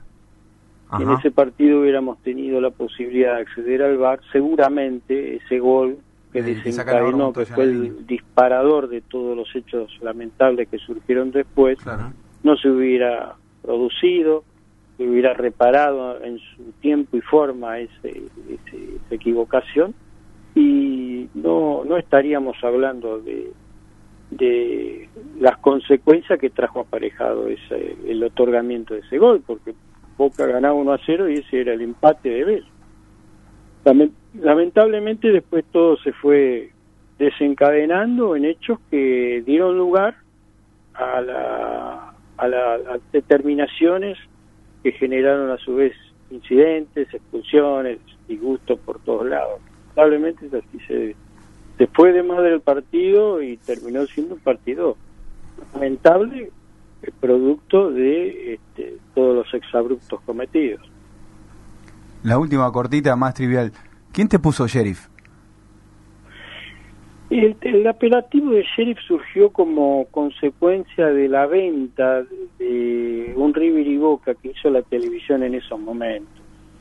Eh, se estaba en vísperas de, de- de un superclásico y todo lo anunciaban como el gran duelo, porque recordemos que en la década del 90, con el- la paridad uno a uno, con la ley de convertibilidad, donde un peso valía un dólar, eh, los jugadores eh, ya no emigraban tanto, y menos a Europa, ¿no? Es decir, eh, evitaban el desarraigo precisamente porque cambiaban el dinero y se que le, le preferían quedarse acá que irse a otras latitudes, ni a México ni a Europa, entonces se quedaban acá. Eso traía como consecuencia de que los equipos eh, mantuvieran la plantilla por varias temporadas. Los jugadores se quedaban en sus propios equipos por varias temporadas. Y eso hacía a su vez que a la rivalidad natural futbolística existente en cualquier clásico, y mucho más en un Boca River, River y Boca, se vería, se veía potenciada por eh, las rivalidades personales, las disputas que existían entre los propios jugadores. Porque cuando uno dirigía esos River y Boca, la totalidad de los jugadores ya hacía tres o cuatro River y Boca que lo venían jugando. Hoy en día, eh, siempre que uno observa un Boca River, River y Boca, eh, hay, hay muchachos que debutan y de otras latitudes que vienen y juegan y, y no, no obviamente que, que debuten un River y Boca no es lo mismo que ya lo viene haciendo en 7, 8, 10 oportunidades como en aquella década del 90. Entonces, en ese momento se preveía que iba a ocurrir varios encontronazos porque había rivalidades personales y toda la televisión lo promocionaba como el gran duelo y eh, los creativos de ese entonces en la televisión se hicieron un videoclip para vender el producto durante la semana y como y no tuvieron mejor idea que caricaturizar a los jugadores vistiéndolo como si fueran vaqueros del lejano oeste poniéndole la foto de, de- de cada jugador pero dibujados como si fueran vaqueros Claro. y cuando terminaban de presentar a los equipos como el gran duelo que se avecinaba eh, como a mí ya me habían designado me pusieron como el sheriff El sheriff. A partir de esa aparición, obviamente que empezaron, principalmente en otros lugares como en Chile, Paraguay, Ecuador, Uruguay. Tomaron Este, ese apodo. me- me- me- claro, porque pues, el, el fútbol argentino era un producto eh, que se consumía en todas partes del mundo cuando dirigí- cuando se jugaba un Boca River, River y Boca. Entonces en esos lugares se vendió mucho eso y durante muchos años, aún hoy, me siguen recordando como el sheriff. Bueno, Javier, la verdad te agradecemos enorme el tiempo acá en Noche en Pelotas. Siempre es muy muy jugoso y muy reconfortable para nosotros hablar con un protagonista de la talla como la tuya. No, al contrario, el agradecido soy yo. Te Te mando un fuerte abrazo. Un abrazo grande y hasta la próxima. Hasta la próxima. Ahí pasaba Javier Castrilli en el aire de Noche en Pelotas, otro lujo. Hoy nos dimos dos lindos lujos, ¿eh? Dos La lujos. verdad, para arriba este programa, ¿eh? Mu- mucho para decir, ¿eh, Javier? Siempre picantes, ¿no? Los árbitros Los jugosos, árbitros, eh, la vez pasada Oliveto, ahora Castrilli, no se guardan nada. Tremendo. Perfecto. Me Mostró- parece, me, como tiene que parece, me parece muy bien. Las tarjetas en la mesa dejó Castrilli. Bueno, tenía que ser. Sí, sí, bueno, puede ser. Hombre chasco. Noche en pelotas, eh, nos vamos a un corte pequeño y volvemos con el sprint final. Ya volvemos. Espacio publicitario. Clientes para su producto es una empresa de marketing online con sede en Argentina, Colombia e Italia. Expertos en conquistar compradores. Existen muchos clientes potenciales para tu producto. Ellos se encargan de encontrarlos para vos. ¿Te gustaría abonar solo por las personas interesadas? Contactate en www.clientesparasuproducto.com o llamanos al 156 618 1212. Si conoces todo sobre tu deportista favorito, empezá a conocer detalles de lo que suena NEP en Aprendiendo a Escuchar.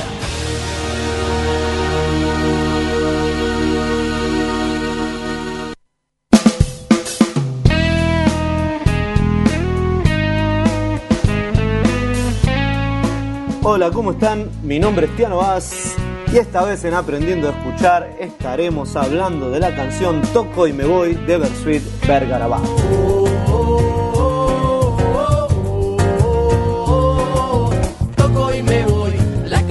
Allá por el 2000, La Versuit publica su quinto álbum de estudio, Hijos del Culo. Este álbum no quedó inmortalizado por sus críticas políticas, sino por sus referencias al fútbol, pasión de multitudes. Toco y me voy es musicalmente una original mezcla de rock, voz, ska y murga. Si bien la canción fue originalmente dedicada a Ronaldinho y a Riquelme, Cordera le diría Santo Olaya en una entrevista que se la dedicó al Bocha. Sí, se la dedicó a Bocini, el señor del fútbol. Bocini, Bocini, Bocini. ¡Bocini!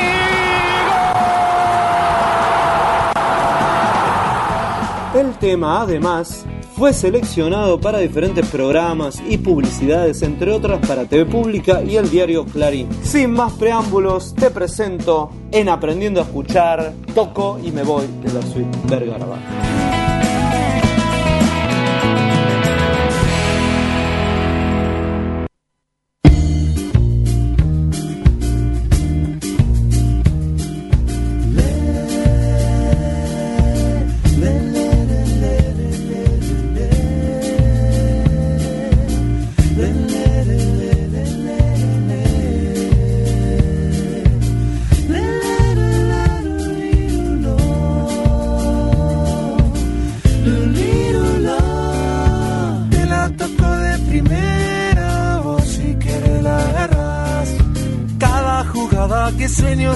realidad.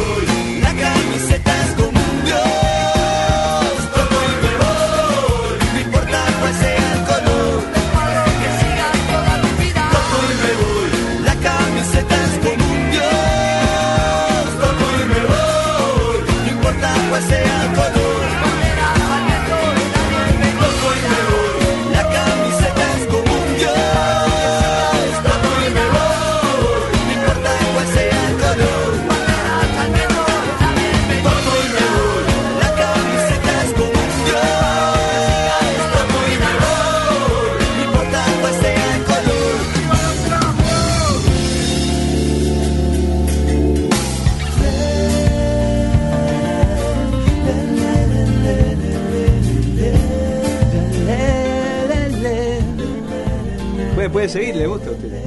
Yo lo escucho, yo lo escucho. El Paiken, ¿eh? Me gusta. Esto veo todo video de fútbol con este tema de fondo. ¿Toco y me voy? Toco y me voy. Usted siempre, yo siempre. Como lema de vida. ¿Usted siempre, yo siempre, toco y me voy? Sí. Lema de vida. Toco y me voy. Lema de vida, toco y me lema de voy. vida. Me voy a tatuar. Hablando de tatú, Ah, ¿sí? lo voy a, a visitar a su amigo. Muy Ahí Por eh, deseo. eh, el señor Balesteri está haciendo publicidad de, de otra casa de tatú que no vamos a decir tampoco porque no ponen un mango. No, pero esa- esa- eh, esa tiene. Esa cobra en dólares. Allá en Lugano están. Y tienen un programita de televisión, o sea, no lo necesitan. Claramente no. No lo necesitan. Por nosotros. ahora, ojo. Eh, cuarto cuarto de Noche en Pelotas. Y sprint final, cinco minutos. Estamos ajustados hoy. Ajustados, eh. pero nos dimos dos lujitos que se llevaron gran parte del programa. No vamos a irnos, vamos a actualizar el resultado de River y Estudiantes de Buenos Aires. Bien, ya cerca del final de- del segundo tiempo y del partido, River sigue ganando 1 a 0 con ese gol que hizo Pinola al finalizar el primer, la primera etapa. De esta manera se estaría clasificando a la final para disputarla frente a Central Córdoba por, por, por esta Copa Argentina, a ver quién, quién se consagra campeón. Bueno, y antes de irnos vamos a hablar un poquito de la selección, porque la selección en esta fecha FIFA va a estar enfrentando a Brasil mañana, 2 de la tarde, hora argentina, en Riyadh, Arabia Saudita, frente a Brasil, no sé si lo dije. Eh, vamos a estar confirmando la, la formación ya en un instante. Y el otro partido, que es el martes, en Israel. Está en duda. Está en duda, eh, frente a Uruguay, porque, bueno, siempre el país, social, ¿no? el país siempre está envuelto en, en conflictos eh, bélicos, sociales, y bueno, no eh, realmente no está la confirmación de ese partido, pero bueno, está, está en carpeta ver qué, qué es lo que pasa. El que sí está confirmado, Dani, es el partido de mañana, como bien vos decías. Y Argentina, la probable formación para Argentina es Esteban Andrada al arco, eh, Juan Foy, Nicolás Otamendi, Germán Pesela y Nicolás Tag- Tagliafico en la defensa. En el medio, Rodrigo de Paul, Leandro Paredes y Marcos Acuña. La vuelta de Leo Messi. El astro. El astro. Eh, la vuelta también, otro acompañante, Sergio Agüero. Y arriba, Lautaro Martínez. Está en el podio, Los Agüero. dirigidos por Lionel, sí. Está en el podio de los goleadores. Primero Messi, segundo Batistuta, tercero Kun. Eh, es imposible no contar con ellos o no, no tener, este, tenerlos en el plantel. ¿no? Tenerlos sin usarlos. Ah, me parece bien. Y es, una, es un buen testeo este, ¿eh? Me parece que... Y hay que sacarse la espinita. Los dos últimos clásicos. Sí, el aparte anterior, en- el anterior, en- el anterior de la Copa América en- fue en Arabia, que lo perdimos sobre el final con gol de Miranda, creo, de cabeza. Así es. Eh, o sea que tiene como una Y espina. como dijo Maradona una vez, no hay- con Brasil no hay amistosos. No hay amistosos. Por el lado de Brasil, déjame decirte que van con todo. Alison al arco, Danilo Marquinhos, Thiago Silva y Alexandro, Casemiro y Artur, Gabriel Jesús, Filipe Coutinho, Rodrigo y Roberto Firmino. El equipo de Chité. Así es, Chité. Eh, Scaloni, en conferencia de prensa hoy más temprano, decía esto. Bueno, Lautaro en principio está bien, eh, no entrenó los dos primeros días y es una de las razones por, qué- por la cual esperamos, porque siempre es, es mejor esperar hasta el último momento para ver cómo, cómo responden. Eh, nuestra idea es eh, jugar siempre con, la mayoría de jugadores atacantes, en este caso hablamos de tres delanteros, a veces a lo mejor es un delantero y dos medias puntas, pero siempre con jugadores eh, de ese estilo y mañana será bastante parecido a eso. Eh, nuestra idea es que si están bien puedan jugar juntos. Por eso vamos a tomar un día más para valorar si están todos bien y los podemos sacar a la cancha. Bueno, no, no creo que siempre gana Brasil. Ha ganado Brasil los últimos dos partidos. Este, el que jugamos el año pasado acá en Arabia se nos escapó en el último minuto. Creo que era un partido terminado ya. Eh, pero bueno, son dos selecciones que de las mejores y las más grandes del mundo y, lógicamente que nos, hubiera gustado ganar esos dos partidos. Mañana tenemos la posibilidad de jugar otro, eh, pero no creo que gane por suerte, gana porque lo, mere- lo merece y, no hay otra. Esperemos que mañana nosotros seamos los que merezcamos ganar eh, y sobre todo hacer el, el partido que nosotros queremos para, para seguir creciendo. Bueno, la palabra de Scaloni, también tratando de sacarse la responsabilidad de, de los partidos, digo, aquel partido en Arabia que, que mencionábamos se escapó sobre el final, y el, el partido de la Copa América todavía sigue la controversia. Jugó Robinho. Y sí. Hablando de Robinho, no. No. Eh, Eh, dudoso. está por, ya está por terminar el programa y también el, el partido que se está disputando en Córdoba. Le acaban de anular un gol a estudiantes de caseros, que era el 1 a 1 y que llevaba este partido a penales. Eh, una jugada muy polémica de la que seguramente se va a hablar eh, durante los próximos días porque la verdad es, es, es muy dudosa. Es muy dudosa. falta al Mismo acá no nos podemos de acuerdo. Pareciera ser que hay falta al arquero. Yo en particular no la vi. Yo tampoco. Para mí se le, se le escapa la pelota al man y da un rebote largo. Y Cuando la quieren bolsar ahí en el piso. ahí en el piso, el delantero la, la- se la saca, pero no para mí no falta de ninguna manera. Pero bueno, vamos a ver. Los especialistas van a estar dando vuelta con esto. hablando del arbitraje. Hablando del VAR, arbitraje. Otra vez un dolor para Enzo Pérez. Pérez. La última, vamos, eh, armando el fin de. Bueno, eh, nada, es Armando ahora, el jueves. Ya. Tienen la noche de las heladerías, eh, desde las 19 horas hasta la que cierren las heladerías. O sea, tenemos un Eh, rato más. Tienen tres horitas para los que quieran eh, Degustar. tomar helado. A mí no me gusta, pero bueno, ahí sé que hay Helado gente tampoco, bueno, no me gusta, viejo, ¿qué quiere que haga? No me gusta. No te gusta el helado. Por ¿no? ahí como cada tanto, pero bueno, me gusta. Así que tienen para aprovechar hasta que cierre la heladería, 50% de descuento en el cuarto y en el medio de helado. Ya, me voy a comprar. Me voy a comprar. Un Cucurucho se va a comprar Daniel García. no, ya, ya. Gracias, muchachos. Nos vemos la próxima. No vemos. Eh, capítulo 51 de Noche Pelota, nos vamos, 14 de noviembre. Saludos de rigor, operación técnica Agustín Balestrieri, producción general Florencia Sánchez, Lucía Friedman. Eh, Noche en Pelotas. Que tengan buena semana y buena vida. Chao. Esto fue Noche en Pelotas. Tu último resumen deportivo y algo de música. Nos reencontramos el próximo jueves acá, en la RZ. www.larz.com.ar